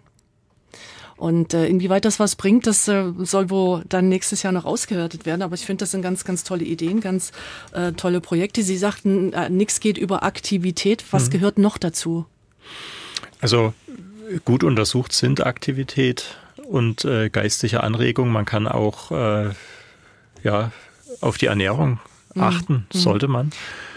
Das ist auch gut untersucht, zum Beispiel die sogenannte mediterrane Kost, dass man möglichst wenig rotes so Fleisch. So eine leichte Suffisanz jetzt bei Ihnen in der Stimme. Ja, Wie kommt das? Ja, äh, möglicherweise, weil, weil äh, viele das eigentlich wissen, aber kaum jemand befolgt, hätte ich fast gesagt. Ne, das, ich meine, wer, wer isst schon zweimal die Woche Fisch und, und wenig Fleisch mhm. und, und äh, immer, immer viel, ich, ich bemühe mich, immer, immer viel Gemüse und, mich, und Obst. Gut, ja. Ne, äh, Nüsse, das äh, hatten wir auch schon hier vorab diskutiert, was da alles alles gut ist. Na, eigentlich weiß man das, wie man sich gesund ja. ernährt. Man muss es halt bloß noch machen. Das fragt auch ein Hörer übrigens aus Gera, äh, Herr Heinz. Er hat gelesen, es sollen viele Nüsse gut helfen, vor allem Walnüsse. Ist es so? Also ich, ich ja, da, da bin ich jetzt zu wenig Ernährungsexperte, um jetzt bestimmte äh, Nussprodukte sozusagen zu empfehlen, aber Nüsse insgesamt sind, äh, sind gut, ja. Das, ja. Das, das kann man unterstreichen. Hülsenfrüchte. Ich habe ich hab mir auch ein bisschen was aufgeschrieben, sogar schwarzer Kaffee, kommt das hin? es, äh, ja, ich habe auch gelacht. Also ist dann vielleicht ein bisschen ja, grünes Gemüse, gesunde Ernährung, mediterran, Sie sagen es. Ja. Wenig Zucker und sowas. Ja. Aber das ist ja, was Sie sagen, was jetzt hier sozusagen zur Therapie gehört ähm, oder, oder wie man, ne? Ähm, Aber es ist gut, dass Sie Therapie das begleiten sagen, kann. Weil, ja. Weil, ja. Das ist ja gleichzeitig auch Prävention. Ist Ernährung, es, Bewegung, absolut. geistige äh, Herausforderung. Genau. Das spielt doch alles ineinander. Das kann man doch früher schon anfangen. Zu pflegen ja. Mhm. Kontakte, ja. ja. Und, und den, den Wert sollte man aber eben nicht gering schätzen, was das für mhm. Einflussmöglichkeiten nimmt oder ja, was das für Einfluss hat. Also sowohl im Bereich der Prävention als auch, wenn schon eine Leistungsstörung eingetreten ist. Ne, mhm. Dann kann man auch mit diesen Dingen, mit diesen Maßnahmen und Möglichkeiten ähm, was tun. Mhm. Und auch sowas wird im Heim mit benutzt. Also wir tun auch zum Beispiel Backen und dergleichen. Also da alleine an der, als ja. Teilhabe da auch was mitzumachen und wenn es Kleinigkeiten nur sind, aber das, was man noch machen kann, ist ein Erfolg. Das ist, man ist dabei in der Gruppe und macht noch nebenbei was Gesundes oder Smoothie. Mhm. Also mhm. alles auch mit umsetzbar im Heim. Mhm. Und in Sachen Bewegung ähm, gibt es bestimmt auch Angebote, könnte ich mir vorstellen, oder? Genug Angebote. Also wir haben im Haus sowieso einen relativen Fokus darauf.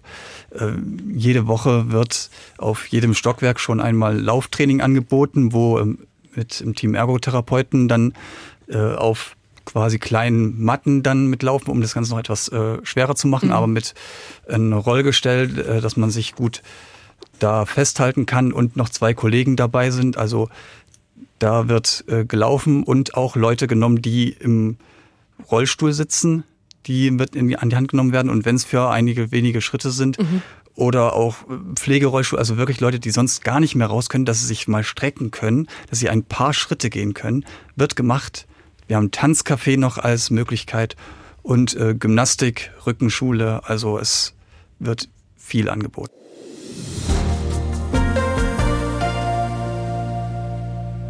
Ja, wir wollen natürlich mal gucken. Wir haben jetzt schon gerade am, am Beispiel von Frau Wolf auch gehört und äh, von Herrn Adumat als äh, Betreuer in einem Pflegeheim, was das doch alles bedeutet an, an Kraft, an Zeit, an Nerven, an Liebe, Zuneigung, Verständnis, Vertrauen und so viel mehr. Es gibt Angebote, die die Angehörigen unterstützen. Es gibt vieles, das auch den äh, Erkrankten zuteil wird. Aber es braucht noch ein bisschen was mehr. Und jetzt äh, schaue ich Frau Bartsch an, die ja nicht umsonst im Beirat ist, die die Demenz Transparenzstrategie Sachsen, also unseren sächsischen Weg. Die Sachsen sind ja oftmals ein bisschen vorne dran mitentwickelt und da ihre eigenen Ideen und Pläne hat. Was braucht's? Also wir wissen es. Sagen Sie es, Frau Bott.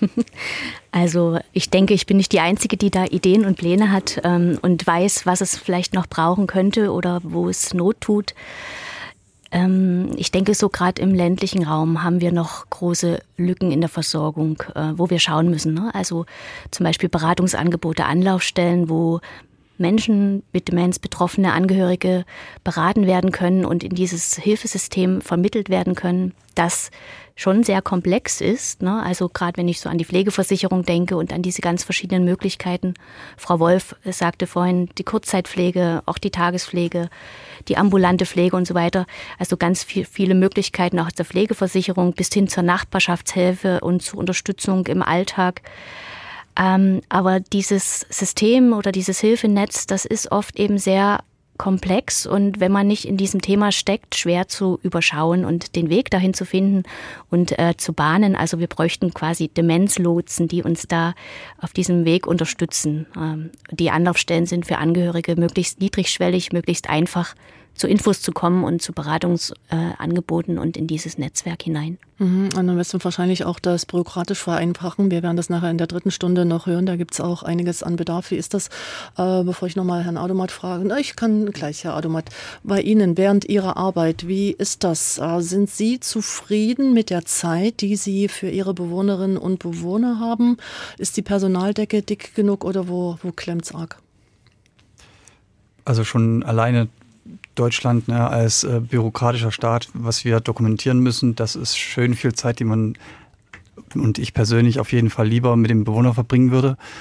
Und gerade äh, man kann zwar ähm, Demenzerkrankungen ähm, anhand von gewissen Symptomen, die typisch sind, festmachen, aber im eigentlichen Sinne ist jeder Mensch ein Individuum und äh, genauso ist jeder Mensch von der Struktur her ein bisschen anders, von der Biografie anders und daher ist auch die Entwicklung wirklich ganz individuell und am besten wäre es wirklich individuell auf die Leute eingehen zu können, aber das ist zeitlich einfach mit dem Personal, was man hat, nicht zu stemmen.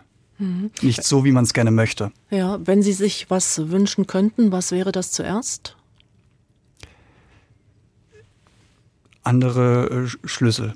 Mhm. Andere ähm, Betreuungsschlüssel, was ähm, angefangen von Pflege angeht, aber auch ähm, Richtung Betreuung dass dort ähm, mehr gemacht wird, weil wir haben zwar einen Mindestschlüssel, der jetzt auch bei der Betreuung ist, der eben finanziell auch unterstützt wird, aber mehr kann, können die Heime schlicht und ergreifend nicht anstellen, weil wie finanzieren? Mhm.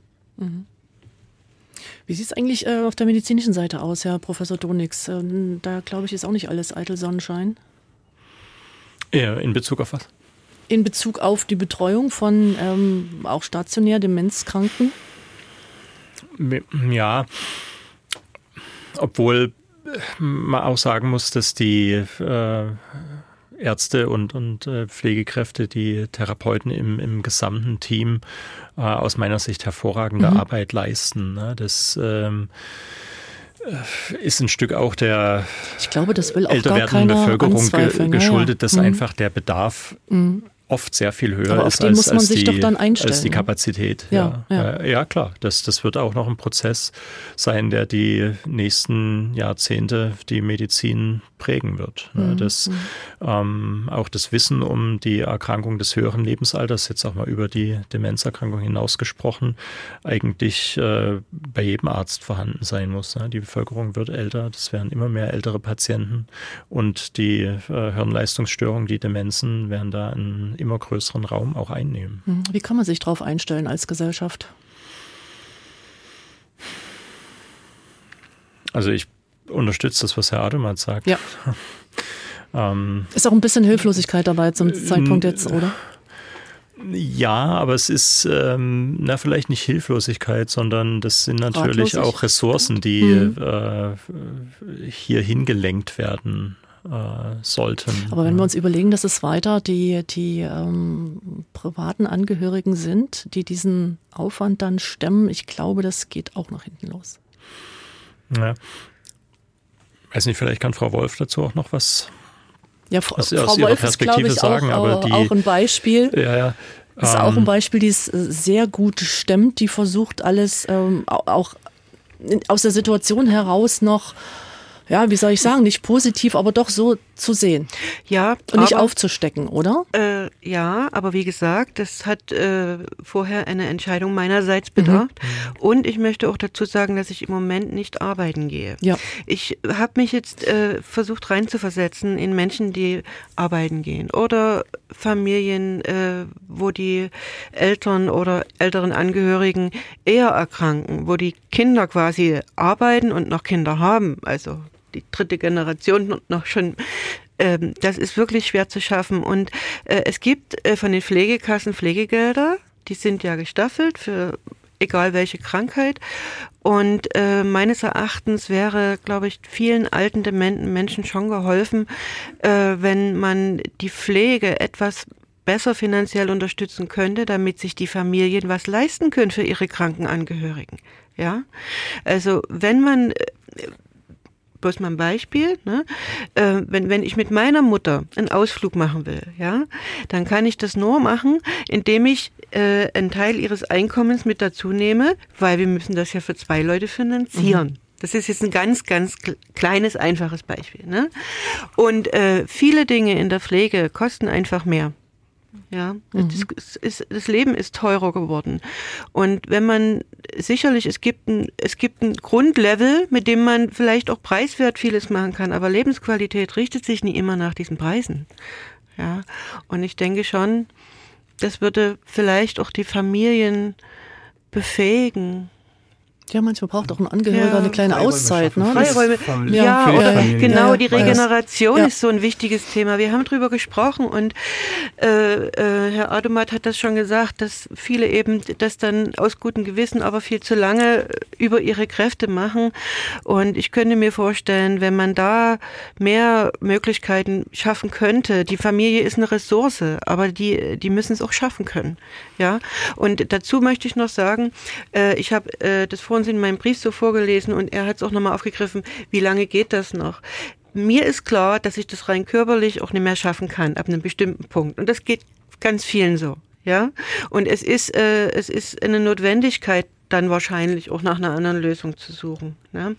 Aber es ist schwierig, äh, es ist schwierig, mit dem Gedanken einherzugehen, wird mein, mir, mein Angehöriger, der mir so viel wert ist auch, ne, wird er dort in diesem mhm. Heim gut betreut werden können. Und da kommen wir wieder zu den Ressourcen, die eigentlich ein Heim auch haben kann, aber auch dort ist meines Erachtens noch viel Platz nach oben, was Möglichkeiten anginge. Was ja, also die Ausnutzung, glaube ich, machen wir bei uns ganz gut.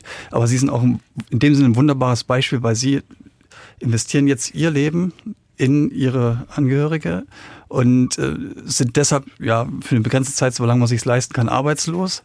Und ähm, ja, das das ist nochmal so diese, diese Hürde, die Sie auch nennen. Ne? Man möchte ja gefühlt nicht den Angehörigen abschieben. Das ist so ein, ein, ein Denken drinne.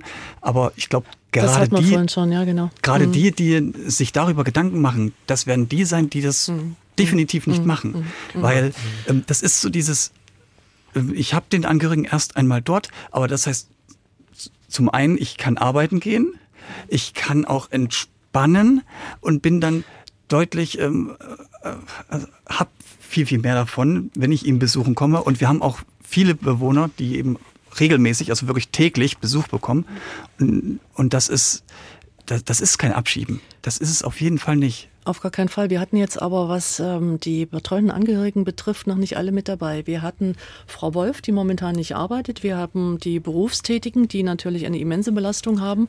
Aber es ist ja auch eine Alterskrankheit und viele der Partner sind ja auch längst im, im Rentenalter, nicht im erwerbsfähigen Alter. Ähm, sollen die da Urlaub nehmen oder was? Sie haben eine kleine Rente, die brauchen eine Auszeit. Wie gesagt, selbst teilweise betagt. Ich kenne solche Beispiele auch und können eben dann nicht die kleine Auszeit finanzieren. Also insofern wäre dann schon so, ein, so eine finanzielle kleine Spritze wäre schon sehr, sehr angemessen. Zudem äh, ja wirklich, wenn man das zugespitzt formuliert, die Angehörigen zu Hause 80 Prozent der äh, pflegebedürftigen Menschen werden zu Hause gepflegt durch die Angehörigen, durch die Familie. Ja, der größte Pflegedienst sozusagen unserer, unseres ja. Landes sind und ähm, hier tatsächlich mehr Unterstützung ähm, zukommen zu lassen, in diese, in diese Ressource mehr Unterstützung zu geben. Auch einfachere, also dass man einfach einfacher zu diesen Unterstützungsmöglichkeiten kommt, das wäre sicherlich ein, ein, ein wichtiger Weg. Mhm. Frau Wolf? Ja, mir, äh, ich würde gern ganz kurz da nochmal äh, ein Beispiel erwähnen.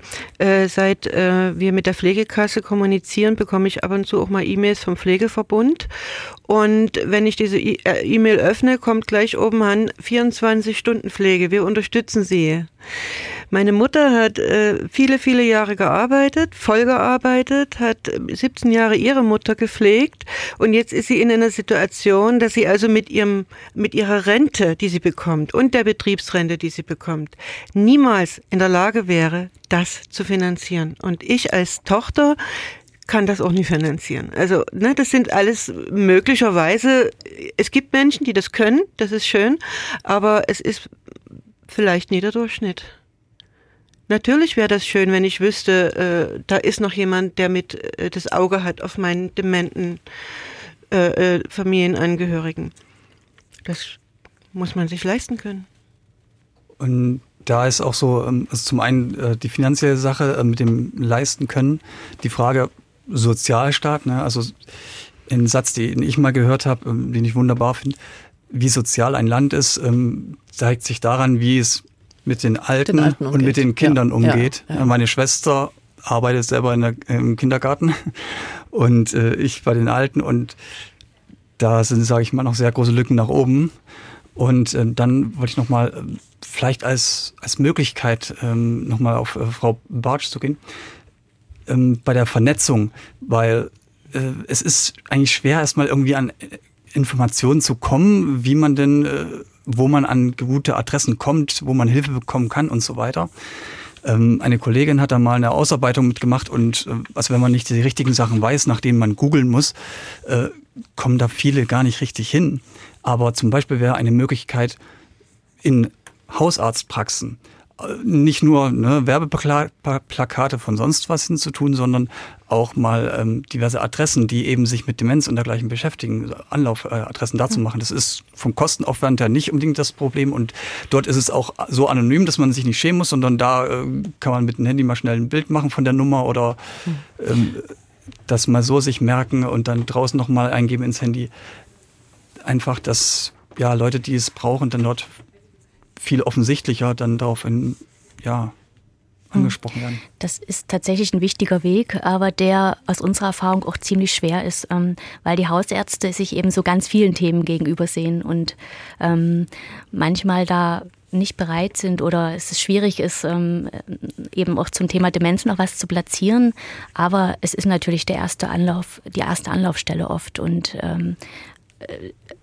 ein wichtiger Hinweis. Wir sind da dran, ähm, aber es gibt auch zum Beispiel Demenzwegweiser oder ähm, wir haben eine Angebotskarte von Sachsen, wo für die verschiedenen Regionen aufgelistet ist, wo sind Anlaufstellen für Beratung, für Hilfe und so weiter. Also bei der Landesinitiative kann man zum Beispiel so eine Informationsplattform finden. Aber da können wir gleich ganz äh, akut die Woche der Demenz ja nutzen mit den Angeboten, die ja seit dem Samstag schon laufen, die noch bis zur kommenden Sonnabend laufen. Ähm, auch dort kann man sich informieren. Es gibt ein Riesenprogramm es gibt viele Begegnungs- und Beratungsstätten, die ihre Türen auch aufmachen, die beraten, die Gedächtnistrainings auch anbieten, die man dann auch zu Hause machen kann, die kochen. Es gibt Konzerte, Lesungen, Museumsführungen, Spaziergänge und so vieles mehr. Vielleicht können Sie noch mal ein, zwei Seiten nennen, wo man auch die Kontakte findet. Frau Bartsch, natürlich die Landesinitiative. Und es gibt auch, das wollte ich unbedingt loswerden, ein ganz interessantes Online-Angebot, eine kostenlose Basisschulung, nämlich am kommenden Freitag. Das ist der 22. von 13 bis 14.30 Uhr wer sich das einrichten kann, der Landesinitiative e.V. Alzheimer Gesellschaft, also am kommenden Freitag. Die Seite war Landesinitiative minus. Genau. Äh, minus demenz.de genau. und dann Schrägstrich Woche minus der minus Demenz. Und dort findet man auch sehr, sehr viele Kontakte? Da findet man auch alle Angebote zur Woche der Demenz in Sachsen. Gut, jetzt habe ich gerade noch ein Handzeichen von Frau Wolf. Sie möchte, sie hat noch einen Schlusssatz parat. Ich schaue schon ein bisschen auf die Uhr, aber wir haben die Zeit noch. Ja? Ja. Okay, also äh, genau genommen, es sind drei. Ich äh, finde das ganz wunderbar, dass ich hier teilnehmen durfte. Und ich möchte sagen, dass sie alle drei ähm, mir insofern viel bedeuten, weil sie äh, die Strecken vertreten, die wir als Angehörige und vielleicht später selbst Betroffene, ich hoffe es nicht, aber so dringend auch brauchen. Ne? Also wir brauchen eine gute Diagnostik und Ärzte, die ein Herz dafür haben und das verstehen können, dass da Befangenheit und Angst auch bei den Angehörigen eine Rolle spielt und äh, die dort auch äh, sanft äh, auffangen und sagen, ja, aber es gibt Hilfen und dann diejenigen, die die Hilfen koordinieren, die sie quasi ins Leben rufen und weitervermitteln und Menschen damit auch äh, ähm, für dieses Thema interessieren. Und dann natürlich, und das ist jetzt für mich als angehörige Tochter der allerwichtigste Moment ähm, für meinen Gesprächspartner hier. Ähm, meine Mutter wird irgendwann wahrscheinlich in ein Pflegeheim gehen.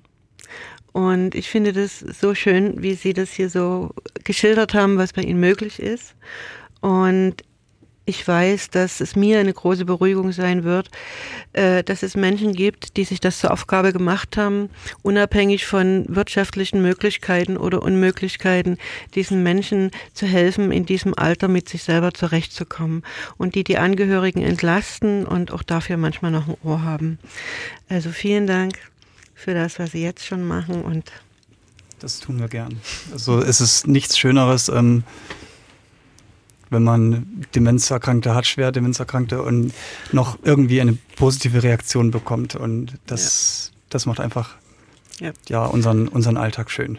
Also ich finde es ja ganz beruhigend, dass Sie alle drei morgen, die Frau Wolf nehme ich jetzt mal aus, alle drei morgen wieder an Ihrem Arbeitsplatz genau das tun, was wir heute Abend hier besprochen haben, was Demenzkranken und ihren Angehörigen zugutekommt. Frau Wolf, ich kann Ihnen nur ganz, ganz viel Kraft wünschen. Grüßen Sie die Frau ja, Mama von uns allen. Äh, großen Respekt vor dem, was Sie tun. Ich bedanke mich für die interessanten und äh, bereichernden Gespräche heute Abend, die hoffentlich vielen, die es angeht, ganz wichtige Informationen auch gebracht haben und auch ähm, so ein Leitfaden für die mittelbare Zukunft sind. Herzlichen Dank, dass Sie sich die Zeit genommen haben. Heute war viel zu schnell vorbei. Alles Gute für Sie auch. Und in der kommenden Stunde werden wir noch drei hochinteressante Interviewpartner zum Thema haben. Also bleiben Sie zu Hause bitte unbedingt noch bei uns.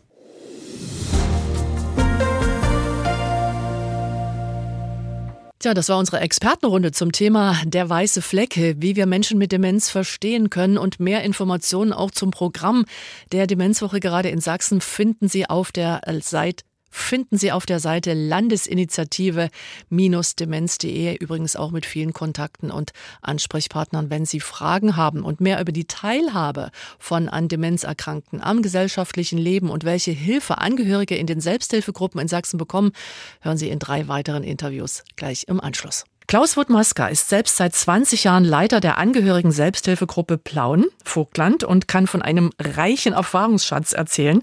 Einen schönen guten Abend, Herr Wuttmaska.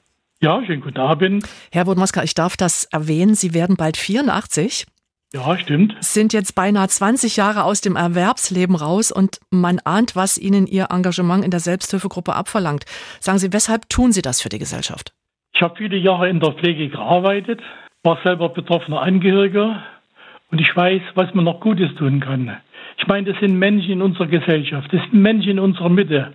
Und Helfen war schon immer so mein Lebensdominie. Ich war schon mit zwölf Jahren junger Sanitäter, war auf dem Sportplatz in meiner Sanitasche und habe geholfen, irgendwie was Gutes zu tun. Und was Gutes tun, das ist eigentlich was sehr Angenehmes und das kommt viel zurück. Die Seele sagt zu mir, Klaus, mach was Vernünftiges. Das tut erstmal total gut, was Sie da sagen. Herr Wutmaske, wie viele Mitstreiter haben Sie eigentlich? Viele. Es gibt viele Menschen bei uns im Vogtland und nicht nur im Vogtland, sondern in Sachsen, die helfen. Mhm. Wir haben eine Selbsthilfegruppe und das ist, es gibt eigentlich nichts besser. Dort sitzen die Profis drin, dort sitzen Erfahrungen, das sind mhm. Menschen, die das erlebt haben und die können vieles rüberbringen. Und alle, wenn neue Angehörige zu uns kommen, die werden sofort mit Liebe empfangen. Äh, das ist wie eine große Familie und ich kann nur von, von dieser Stelle aus raten, Liebe Angehörige, liebe pflegende Angehörige, wenn Sie Rat und Hilfe brauchen, suchen Sie Verbündete. Das ist das Beste, was es geben kann. Was sind denn eigentlich so die größten Ängste der Angehörigen? Das ist sehr verschieden. Wissen Sie, das Problem ist, jeder Mensch in der Demenz ist anders. Es gibt Menschen, die haben kaum Aggressivität und es gibt auch Menschen, die haben sehr viel Unruhe, die sind mhm. sehr, sehr mit Angst behaftet. Die meisten Sorgen sind, was kommt auf mich zu? Wer hilft mir? Weil das große Problem ist, man hat sich im Alter und die äh, Angehörigen, die pflegenden Angehörigen sind ja meistens auch schon im hohen Alter etwas anders für den letzten Lebensabschnitt vorgestellt. Ja. Und jetzt sind es neue Verhaltensweisen, Verhaltensweisen, die ich nicht kenne. Die Persönlichkeit hat sich verändert. Mein Partner wird manchmal zornig, er verweigert, er macht nichts mehr mit, er verliert. Er ist orientierungslos. Und mit diesen neuen Dingen muss dieser Angehörige klarkommen. Und das ist oft, oft sehr schwer. Herr Mutmaska, was kann man denn als Angehöriger wirklich leisten und wo sind dann vielleicht auch die Grenzen? Tja, die Angehörigen müssen sich vor allem am Anfang versuchen, und das ist oft sehr schwer, auf diese neue Situation einstellen. Es ist etwas vollkommen Neues. Das kommt auch in den Gesprächen, in den Anrufen immer wieder zum Ausdruck. Ich sage immer wieder, Leute, ihr müsst euch auf den Verlust einstellen.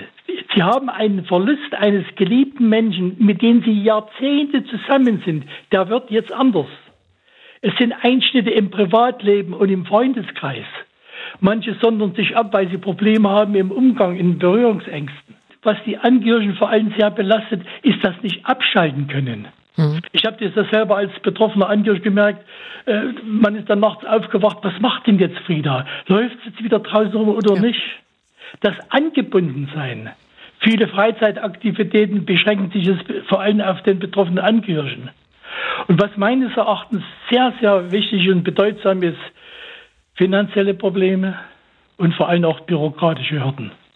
Und das sind dann Dinge, die natürlich die Angehörigen sehr belasten und mit diesen Belastungen müssen sie umgehen. Und wenn sie jetzt alleine bleiben in der Wohnung mit diesen Belastungen, dann können Probleme entstehen. Deshalb ist wichtig, Hilfe zu holen, wo man über diese Belastung spricht und wo man auch Wege findet und Lösungen, um etwas besser aus diesen Belastungen herauszukommen. Und es gibt ja da ganz verschiedene Wege, auch in den verschiedenen Stadien der Krankheit sich helfen zu ja. lassen. Ähm, das ist ein ganz wunder und ein wichtiger Punkt, Herr Wutmaska. Viele Angehörige ähm, treibt ja dann auch irgendwann das schlechte Gewissen, um sich nicht genug zu kümmern, nicht genug Kraft mehr mhm, zu haben. Genau. Ich meine, Sie müssen ja auch selber Achtsamkeit betreiben. Was sagen Sie denn? Bis zu welchem Zeitpunkt, welchem Stadium der Krankheit kann man sich selber kümmern? Denn viele scheuen ja auch davor zurück, ihre demenzkranken Angehörigen in eine Pflegeeinrichtung zu geben. Aber wenn der Alltag dann wirklich alle überfordert und fertig macht, dann ist es wohl soweit. Was sind da Ihre Erfahrungen? Sie haben es eigentlich in, in, in, dem letzten Satz schon gesagt. Die Angehörigen, man sagt im Volksmund, auf so bohren oft bis zuletzt. Das ist ganz normal. Ja. Das ist der liebgewonnene Partner. Man hat viel durchgemacht im Leben, man hat schöne Momente erlebt und jetzt soll man ins Heim geben. Und wissen Sie, was ich euch aufmerksam machen will? Dieses schlechte Gewissen beruht natürlich auch darauf, dass man irgendwie mal gesagt hat, mein Guter, du kommst nie ins Heim. Das stimmt, ja. Mhm. Und jetzt ist der Schritt, dass es zu Hause nicht mehr geht. Und jetzt breche ich dieses, diese Zusage. Mhm. Sagen Sie bitte nie, man weiß ja nie, was auf Sie zukommt, wie sich die Demenz entwickelt. Am Anfang einer Demenz weiß ich nie, kann ich den Belastungen standhalten? Was kommt auf mich zu? Ich habe gemerkt in meinen vielfältigen Beratungen, die reizen oft bis zuletzt, bis es nicht mehr geht. Mhm.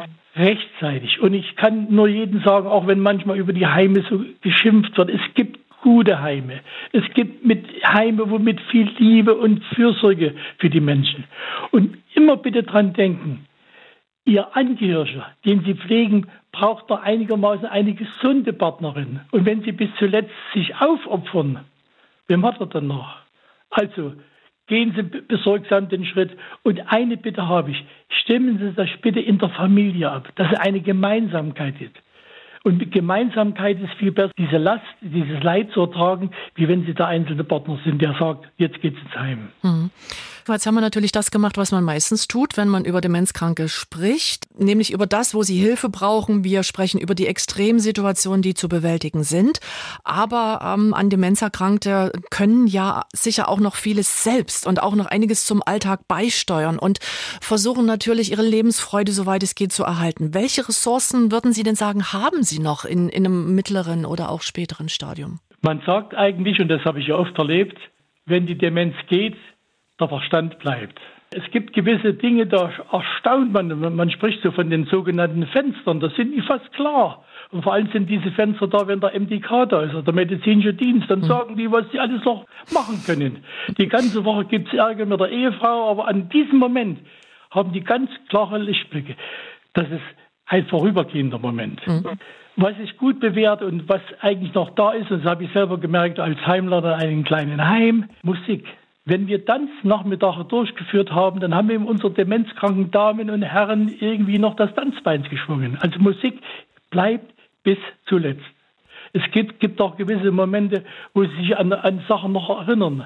Also deshalb ist die Erinnerungspflege ganz wichtig, dass man über, über das Früher mal spricht, dass man Bilder zeigt, dass man gewisse Beschäftigungen durchführt. Und wenn wir die Menschen mit Demenz nicht beschäftigen, dann ist eine alte Weisheit, dann beschäftigen sich die Menschen mit uns. Eine große Bitte habe ich im Umgang mit Menschen mit Demenz, nicht übertreiben. Ich habe vor kurzem in der Vorbereitung auf die Sendung, Herr Wuttmasker, mir auch ein Video angeschaut. Da haben äh, zwei Enkel, es war eine junge Frau und ein junger Mann, ihre demenzkranke Oma begleitet über Monate hochdramatisch, aber auch hochinteressant der Einblick, der die beiden mit Sicherheit auch Kraft gekostet hat, weil sie das natürlich den Verlauf gefilmt haben. Und das war eine ganz, ganz liebe Oma, ähm, die dann nachts aufstand und mobil wurde und ihre Klamotten suchte und unbedingt los wollte. Und die Enkelin wollte ihr dann äh, erklären, dass das jetzt nicht geht. Also mit Vernunft kommen. Und das hat natürlich überhaupt nicht funktioniert. Und die liebe alte Dame wurde dann auf einmal sehr aggressiv und schrie herum. Das kennen Sie natürlich aus Ihrem Alltag und das ist bei an Demenzerkrankten auch ganz, ganz normal. Wie geht man denn jetzt mit diesen Außernorm-Situationen um? Es geht eigentlich darum, den Menschen mit Demenz zu verstehen. Ich habe meiner Frieda, meine zu betreuende ältere Dame zu Hause, wir haben ein neues Sofa ihr gekauft, einen neuen Sessel. Den hat die nie angenommen, weil sie diesen Sessel nicht gekauft hatte. Wir mussten diesen Sessel wieder zurückgeben. Mhm. Es geht immer im Umgang mit Menschen mit Demenz zu verstehen, die Menschen hineinzuschauen. Die Menschen mit Demenz leben in ihrer Welt. Und jetzt kommen wir mit unseren Vorstellungen. Das sind manchmal Dinge, äh, die sie nicht mehr verstehen, die sie nicht mehr deuten können. Schauen Sie mal, schon alleine der Satz, in zwei Stunden gibt es Mittagessen. Was ist für Menschen mit Demenz, was sind da zwei Stunden, wo wir genau wissen, dass die kognitiven Verhältnisse, dass das Gedächtnis ganz anders arbeitet als bei uns. Oder schön trinken. Was bedeutet schön trinken? Das sind alles Dinge, wo wir uns anpassen müssen an die Umgangsformen mit den Menschen mit Demenz. Und nicht immer, was wir denken, was gut ist für sie, sondern fühlen in die Menschen hinein, was könnte denn gut sein für sie, was wollen sie denn? Mhm. Und das zu erreichen ist oft sehr, sehr schwer. Also wir reden jetzt schon eine ganze Weile, Herr Wurtmasker, miteinander und äh, ich merke, das Interview ist äh, ein einziges Plädoyer Ihrerseits für, für Zusammenhalt, für gegenseitig helfen, für Verständnis, äh, für Nachsicht. Und ich weiß, Ihr großes Credo ist, die Alten nicht zu vergessen und generell mehr Zusammenhalt in der Gesellschaft genau, äh, ähm, genau. ja irgendwie zu generieren, mehr, mehr auch aufeinander aufeinander zu achten und dadurch die Hände sich zu reichen. Vielleicht wollen Sie uns noch ein bisschen was in dieser Hinsicht mit auf den Weg geben. Es geht eigentlich darum, Verständnis zu haben. Wenn sich einer ein bisschen merkwürdig bewegt, dass man nicht gleich schimpft oder ihn belächelt, sondern versucht, warum macht er das? Dass man diese Menschen, Menschen mit Demenz brauchen sehr viel Trost, brauchen sehr viel Zuneigung. Dass man auf die Gefühle und Bedürfnisse der Menschen eingeht dass man Zeit und Geduld hat. Das ist eigentlich das große Problem in, unserer Gesellschaft. Selbst die Pflegekräfte, wenn sie wollen, die haben nicht immer die Zeit, aber Unruhe, Hektik ist was ganz Schlimmes im Umgang mit Menschen mit Demenz. Und ich sage immer wieder meinen äh, Angehörigen, man muss auch lernen, gelassen zu sein. Man muss es einfach auch mal lassen. Mhm. Man muss versuchen, die schönen Dinge auch im Umgang mit Menschen mit Demenz zu sehen. Nicht immer nur das, was nicht klappt. Und eins kann ich nur sagen, Streit vermeiden. Mhm. Einem Menschen mit Demenz kann man nicht mehr erziehen, kann man keine neuen Dinge beibringen. Man muss ja einfach verstehen. Und Streit ist was ganz Schädliches im Umgang mit Menschen mit Demenz. Und Dinge, die irgendwie mal beschlossen worden sind in unserer Gesellschaft, auch umsetzen. Ich denke nur an die nationale Demenzstrategie. Sachsen ist jetzt dabei, ihre eigene Strategie zu erarbeiten. Das sind Dinge, die auch in dieser Arbeit uns weiter voranbringen. Und ich will an dieser Stelle auch noch betonen, ich möchte ganz hervorheben, die liebevolle Arbeit in den Pflegeheimen, in den ambulanten Diensten und auch in den Krankenhäusern wird sich Mühe gegeben. Bloß ist es oft nicht einfach. Es gibt auch noch die Politik und ähm, ich glaube, da haben Sie auch einiges an Wünschen für Ihre Arbeit, was von Seiten der Politik dringend notwendig ist. Ich denke, gerade im Umgang mit Demenz und mit den Forderungen sollte man immer realistisch sein. Mhm. Das A und O der ganzen Angelegenheit ist eine ordentliche Diagnose. Da geht schon los. Wo sind die Fachärzte? Also ich komme oft in meinen Beratungen, stelle ich fest, dass die Angehörigen sagen, Herr Wutmasker, wo ist denn der Facharzt? Ich meine, die da sind, geben sich große Mühe. Das fehlt an Fachärzten. Auch die Schwester in einem Krankenhaus würde mehr tun. Aber wenn sie eine halbe Stunde Kost reicht und hat zwei Patienten oder drei Patienten auf der Station, dann kommt sie nicht mehr rum. Und dann müsste die Politik sich mal was überlegen. Ich meine, wir haben Bürgergeld, wir haben Kindergeld. Wo ist das Geld für die pflegenden Angehörigen? Dass man auch irgendwie ein gewisses Pflegebudget den Angehörigen mal zukommen lässt. In der es ist der größte Pflegedienst der Nation, sind die pflegenden Angehörigen. Und die haben oft sehr viel finanzielle Probleme. Und dann, was ich mir im Groß wünsche, das sagte ich schon, Abbau der Bürokratie. Es gibt oft Kämpfe, dass das Pflegebett kommt, obwohl die Pflegekassen sich große Mühe geben. Aber es gibt eben auch noch genügend Bürokratie, die man sich verhindern. Trotzdem gibt es so viele Menschen wie Sie immer wieder ja, die Ärmel hochkrempeln und mit ihrer eigenen Motivation helfen wollen und versuchen auch alle Hürden zu überspringen. Ich kann nur den Hut ziehen vor Ihrer Arbeit und mich herzlich fürs Gespräch bedanken, Herr Botmaska. Ihnen weiter viel Kraft wünschen für Ihr Engagement und für Sie persönlich auch alles Gute. Herzlichen Dank. Danke.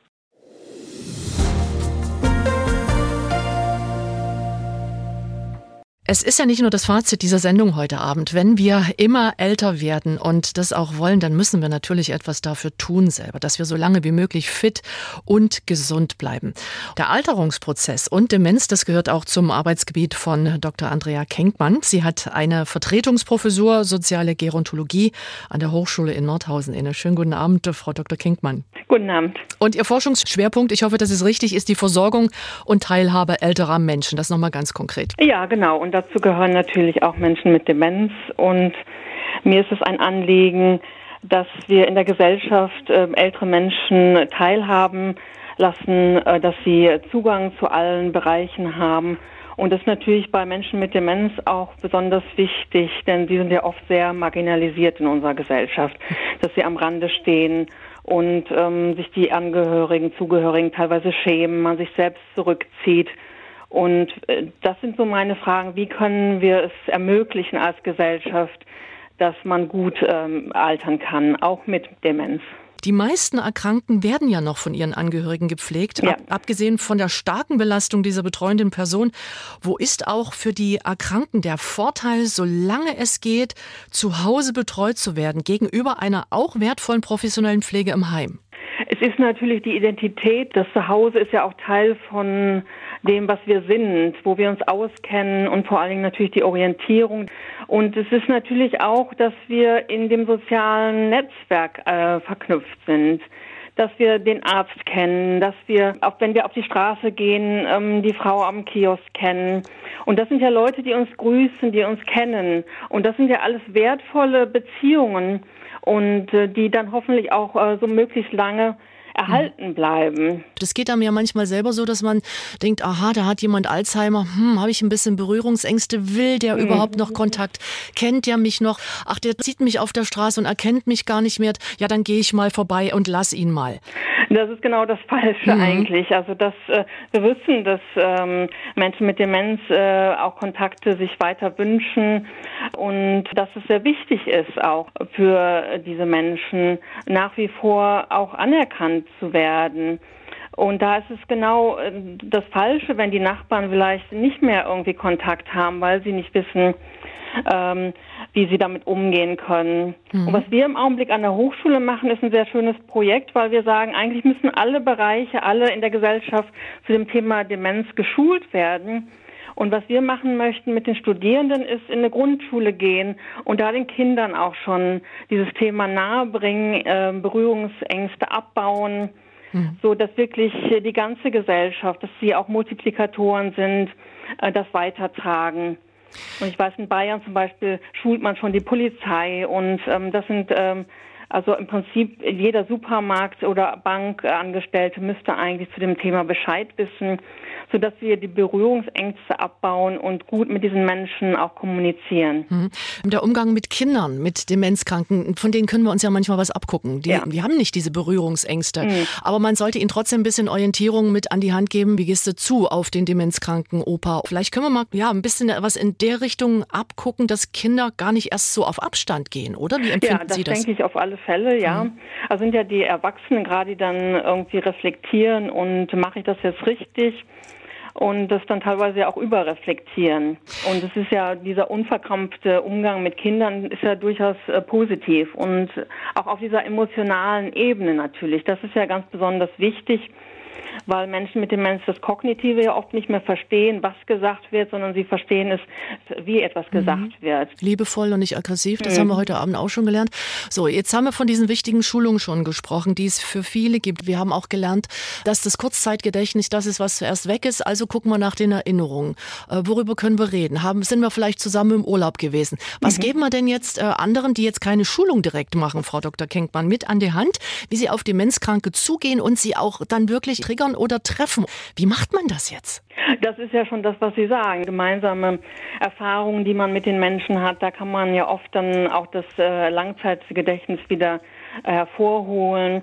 Aber ich glaube, es ist einfach ganz normal. Also man braucht eigentlich keine Berührungsängste haben und man muss, glaube ich, seine eigenen Ansprüche manchmal, wie Kommunikation funktioniert. Ich meine, wenn mich jemand, wenn mir jemand dreimal die gleiche Frage stellt, dann ist, wird es ja für viele ein Problem und sie rollen mit den Augen oder was. Und das muss man eigentlich mal zurückstellen. Und dann beantwortet man die Frage einfach dreimal und dann ist gut. Oder wenn die Leute was Komisches sagen, was nicht äh, dazu passt, weil mhm. irgendwie eine Sprachverschiebung stattfindet wenn ich aber trotzdem verstehe, dass was gemeint ist, dann ist das da auch kein Problem. Man sollte die Leute nicht äh, verbessern, sondern ganz normal mit ihnen in Kontakt treten und sie so nehmen, wie sie sind und sich auch mal in ihre ja, Position hineinversetzen. Mhm.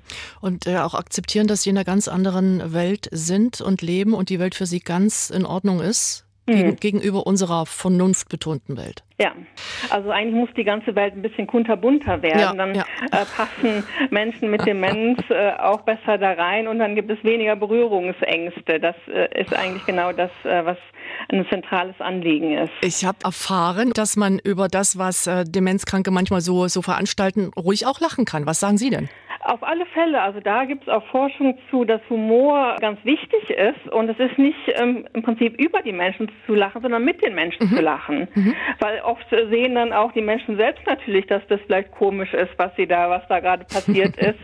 Und ich denke, das ist auch diese Leichtigkeit, äh, mit der man einfach diesen Umgang äh, pflegen sollte. Das würde ich äh, jedem nur empfehlen auch. Mhm. Ich würde mit Ihnen noch mal eine ganz ernsthafte Sache gerne ansprechen äh, wollen. Es geht um Senioren- und Pflegeheime. Die meisten warten, also von Angehörigen, warten ja oft länger als gut ist. Wie können Sie denn diese Angehörigen ermutigen, wirklich rechtzeitig und mit ruhigem Gewissen nach einem Platz in einem schönen Pflegeheim Ausschau zu halten? Man muss im Prinzip in einer, einer eigenen Position sein, wo ich ähm, ja gut damit umgehen kann. Und wenn Angehörige belastet sind, weil sie einfach äh, mit dieser Situation 24 Stunden äh, am Tag, sieben Tage in der Woche äh, damit nicht mehr klarkommen, auch nicht in, entsprechende Unterstützung erfahren in ihrem Umfeld, dann kommt es genau zu solchen Situationen, wo ich halt, wenn ich dreimal die gleiche Frage bekomme, dann halt ähm, irgendwie mhm kurz angebunden bin und nicht mehr freundlich bin und damit äh, nimmt die Qualität ja auch für die Person dann ab. Also es kann dann auch so ein Teufelskreis sein, wo beide dann irgendwie drunter leiden unter dieser Situation. Von daher kann es dann äh, in so einem Fall dann auch besser sein, nicht wo vielleicht professionelle äh, Pflegende, die natürlich mhm. äh, geschulter sind in Geduld und ähm, das dann auch die bessere Lösung sein. Nützt keiner pflegebedürftigen Person eine Pflegekraft, die selbst überfordert ist, die selbst gestresst ist, die depressiv ist. Und wir wissen ja, dass das alles bei pflegenden Angehörigen durchaus der Fall sein kann. Und das ist dann auch noch so wichtig, glaube ich, ist ein ganz zentraler Punkt, dass wir gute Netzwerke äh, zur Unterstützung ja. von pflegenden Angehörigen äh, kreieren. Es gibt ja schon sehr, sehr viele Angebote, auch wo Menschen mit Demenz und äh, Angehörige oder Zugehörige gemeinsam hingehen können. Freizeitangebote wie im Museum, wie Konzerte, es gibt ähm, inzwischen auch Theater für Menschen mit Demenz, wo es alles etwas äh, offener zugeht. Angebote gibt es, aber nicht flächendeckend. Und es gibt auch nicht flächendeckend Nachbarschaftshilfen.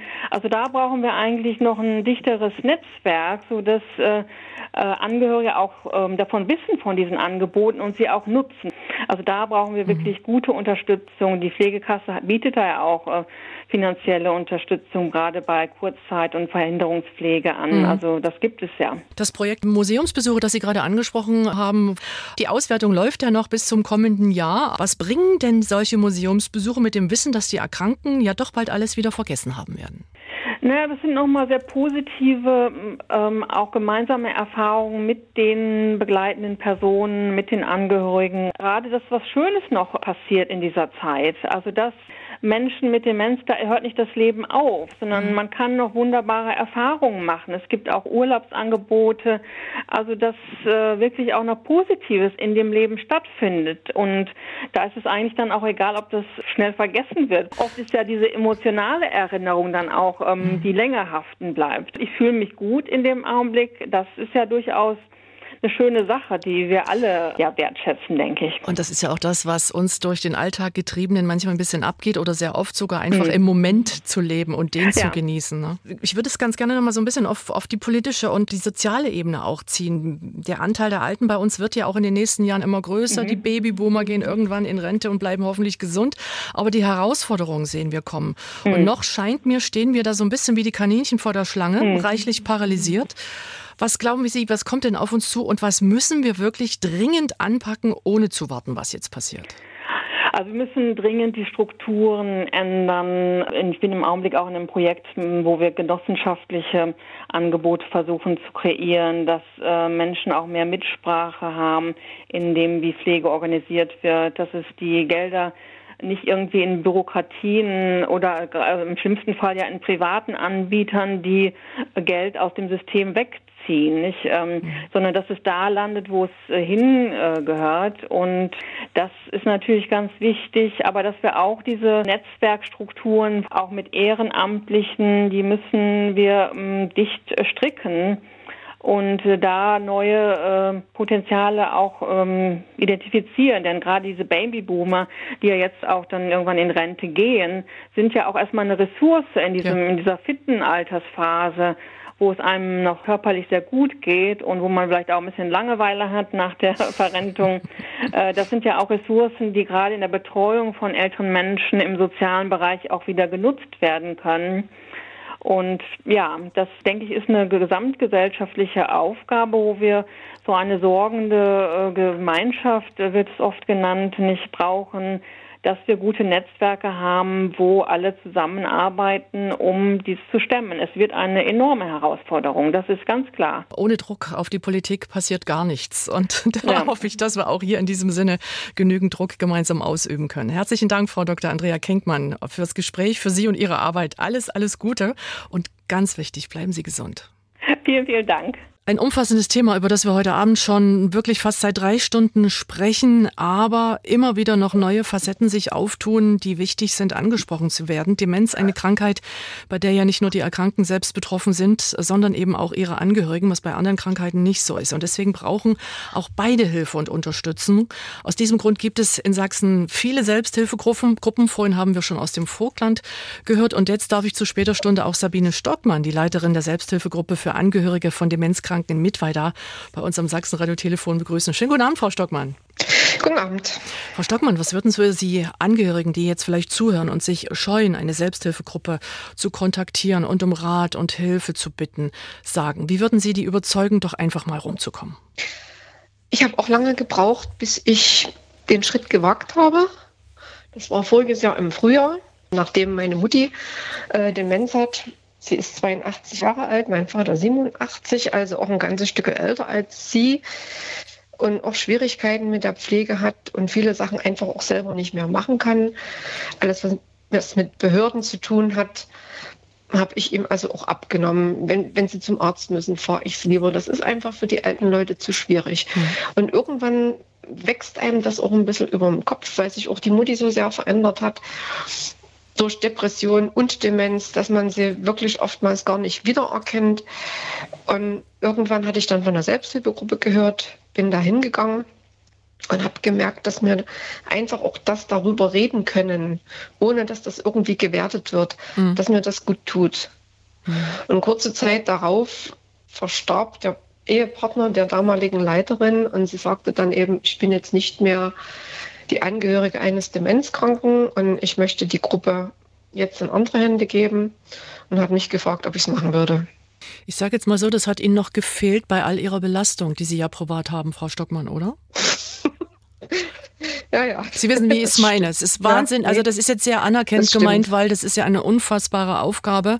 Ich frage jetzt gleich mal, weil es gerade so passt, wie hat sich denn dadurch Ihr eigenes Leben, das Ihre Familie und Ihres Vaters verändert, auch im Hinblick auf den Zusammenhalt? Manche rücken näher zusammen, manche weniger. Man versucht natürlich überall zu helfen, wo es geht. Aber oftmals ist es auch so, wenn, wenn zu viel Unruhe reinkommt, reagiert meine Mutti dann auch ganz seltsam mhm. und sehr, sehr ängstlich. Am besten ist es eigentlich wirklich, sie ist zu Hause zusammen mit meinem Vater, auch wenn die sich natürlich auch nicht mehr immer so mhm. hundertprozentig mhm. verstehen, weil es einfach auch viele Missverständnisse gibt. Und ein Ehepartner, zumal in dem Alter, vielleicht auch nicht immer auf alles angemessen reagieren kann. Das ist ganz einfach klar. Ich versuche einfach so viel wie möglich, zumindest den ganzen schriftlichen Kram abzunehmen, wenn es um irgendwelche Beantragungen geht. Meine Mutti hat mittlerweile Pflegegrad 3. Sie muss mal in eine Kurzzeitpflege oder es sind irgendwelche andere Sachen. Das ist für alte Menschen, die jetzt auch keinen Rechner haben, nichts am Internet machen können, einfach auf eine derartige Hürde, dass man unbedingt helfen muss. Und Arztbesuche sind auch so eine Sache gerade wenn es um den Arztbesuch mit meiner Mutti geht, mein Vater sagt, komm immer lieber mit ich merke mir vielleicht manchmal irgendwas nicht und dann mhm. gibt es bloß wieder Ärger und also hole ich sie ab, wir fahren gemeinsam dahin und ich bin dann natürlich auch immer ein bisschen informiert, wie der Stand ist, wobei bei Demenz mit Pflegegrad 3 es geht nur in eine Richtung. So schlimm das ist. Das mhm. ist der Punkt, von dem wir heute Abend schon gehört haben. Es ist wichtig, ist, sich klar zu machen von vornherein, dass man irgendwann loslassen muss. Das ist natürlich so leicht gesagt. Auch das ist uns eindringlich schon ans Herz gelegt worden, wenn wir einen solchen Angehörigen, eine Angehörige haben, äh, bei, äh, bei denen es in Richtung Demenz geht, dass man dann wirklich sich innerlich darauf einstellen muss, immer weiter loszulassen und vor allem nicht laut werden, keine Unruhe. Sie haben es schon gerade geschildert, Frau Stockmann. Genau das, es platzt einem ja selber dann auch mal der Kragen. Und das ist für die Erkrankten selber gar nicht gut. Das, das ist dann schon ein Teufelskreis. Mhm. Ja. Jetzt leiten Sie auch noch die Selbsthilfegruppe mit viel und hoher Motivation. Was würden Sie denn sagen, Frau Stockmann, wie hoch ist denn der Bedarf aus Ihrer Erfahrung? Erfahrung? Sag mal so, im Moment sind wir so zwischen acht und neun Teilnehmern. Der Bedarf ist sicherlich wesentlich höher. Mhm.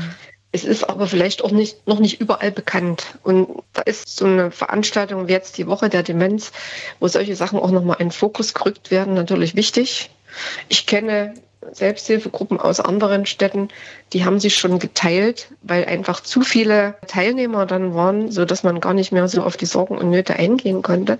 Aber was ich ganz toll finde, mir ist das im Sommer passiert. Wir haben in unserer Selbsthilfegruppe einen selbstbetroffenen Demenzkranken. Das ist ein Mann um die 60, Anfang 60. Der hat das schon sehr lange, ist auch in einem sehr langsamen Verlauf. Das ist ein ganz aktiver Mensch, der arbeitet noch als Sonderleiter, ist im Ruhestand, aber macht das halt. Und wir haben uns getroffen und ich hatte einfach mal, weil es so heiß war, in einen Eiscafé eingeladen. Ich sage, wir treffen uns dort. Erst haben sie alle ein bisschen skeptisch geguckt, was mir auch noch andere Leute. Nach einer Viertelstunde gab es einen Austausch. Und gerade dass wir den Demenzkranken mit in unserer Gruppe haben, hat so einen Austausch gebracht. Das war toll. Ich konnte mich einfach zurücklehnen und mal zuschauen, wie die sich untereinander Tipps gegeben haben. Und es war toll. Aber das ist für ihn doch bestimmt auch total äh, befriedigend und ein ganz toller Effekt gewesen, hier noch gebraucht zu werden. Also jetzt in, als Wanderleiter mhm. sowieso, aber auch noch in dem Gespräch, um aus seiner ja, Erfahrung nee. heraus zu helfen weil er sich eben, auch weil er noch sehr jung ist, unheimlich gut und ja. sehr mit der Krankheit beschäftigt hat, hat er natürlich ein Wissen, mit dem er vielen voraus ist und eben auch wirklich Ratschläge geben kann. Frau Stockmann, Sie haben ja selber jetzt an Ihrem Beispiel schon ein bisschen geschildert, wo so wirklich die größten Belastungen für die Angehörigen liegen. Wie ist das bei Ihnen in der Selbsthilfegruppe? Es geht ja nicht nur darum, eben die Angehörigen zu betreuen, sondern eben auch Selbstfürsorge an sich zu üben. Wie belastet sind die Angehörigen, die in Ihrer Gruppe sind, denn tatsächlich? Und worum geht es ihnen? Was brauchen die? Also zum Teil so belastet, dass eine unserer Teilnehmerin jetzt am Samstag ins Krankenhaus gekommen ist, weil sie komplett, ich will nicht sagen überfordert, die hat wirklich eine tolle Art, mit ihrem Vater, mit ihren Eltern umzugehen, aber sie war einfach erschöpft und musste ins Krankenhaus. Ansonsten versuche ich eigentlich, wenn ich mache es ja noch nicht lange, aber ich versuche auch mal was anzubieten, eben mal ins Eiscafé gehen. Nächstes Jahr plant unser Wanderleiter auch mal eine Wanderung für uns.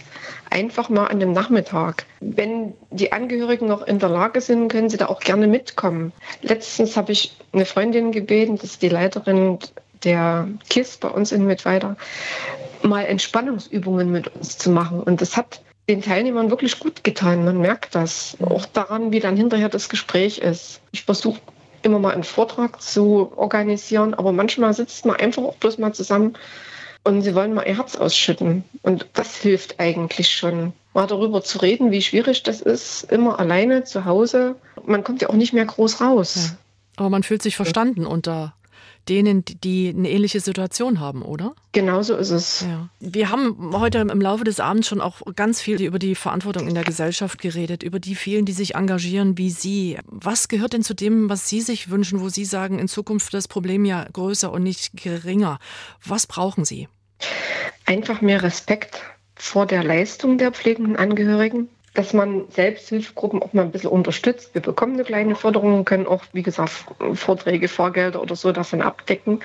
Aber es wäre auch ganz wichtig, dass pflegende Angehörige besser unterstützt werden. Wie, mhm. es in anderen Ländern ist, wo man sich auch mal eine Auszeit nehmen kann, ohne sofort finanziell in Schieflage zu geraten. Und die Bürokratie, Sie haben das selber angesprochen. Ja, und ich gerate ja selber dann oft an Grenzen, wenn ja. ich so äh, Anträge auszufüllen habe. Ja. Ich habe zum Glück das Landratsamt im Nachbarhaus und da sitzt die Abteilung, die mir da helfen kann, wo ich auch mal schnell fragen kann. Das hat aber auch nicht jeder. Deswegen muss es für alle einfacher werden. Also, genau, also Frau Stockmann, ja. vielen Dank, dass Sie sich trotz Ihrer wirklich Mehrfachbelastung hier noch Zeit genommen haben, uns ausführlich von Ihrer Arbeit und auch Ihrer persönlichen Situation zu erzählen. Ich wünsche Ihnen und Ihren Eltern viel Kraft, alles Gute auch für Ihre Arbeit weiter, für alle, die in Ihre Selbsthilfegruppe kommen. Wir können nur alle immer wieder motivieren, dort, wo es die Selbsthilfegruppen gibt, sich einfach auch zu informieren. Wo ist eine in welchem Ort? Wo ist eine in meiner Nähe? Und dann dort einfach mal reinzuschauen, sich äh, anzukündigen und zu informieren. Und dann wünsche ich Ihnen noch was, Frau Stockmann, jeden Tag mindestens einen schönen Moment, über den Sie sich freuen. Herzlichen Dank. Ich bedanke mich. Ja, das war Dienstags direkt vom 19. September. Mehr Informationen auch zum Programm der Woche der Demenz finden Sie zum Beispiel auf der Seite landesinitiative-demenz.de. Ja, der Podcast zur Sendung ist morgen auch auf mdrsachsenradio.de abrufbar und am kommenden Dienstag gehen wir die Sendung mit viel Energie an. Haben Sie noch eine schöne Woche. Dienstags direkt, ein Podcast von MDR Sachsen.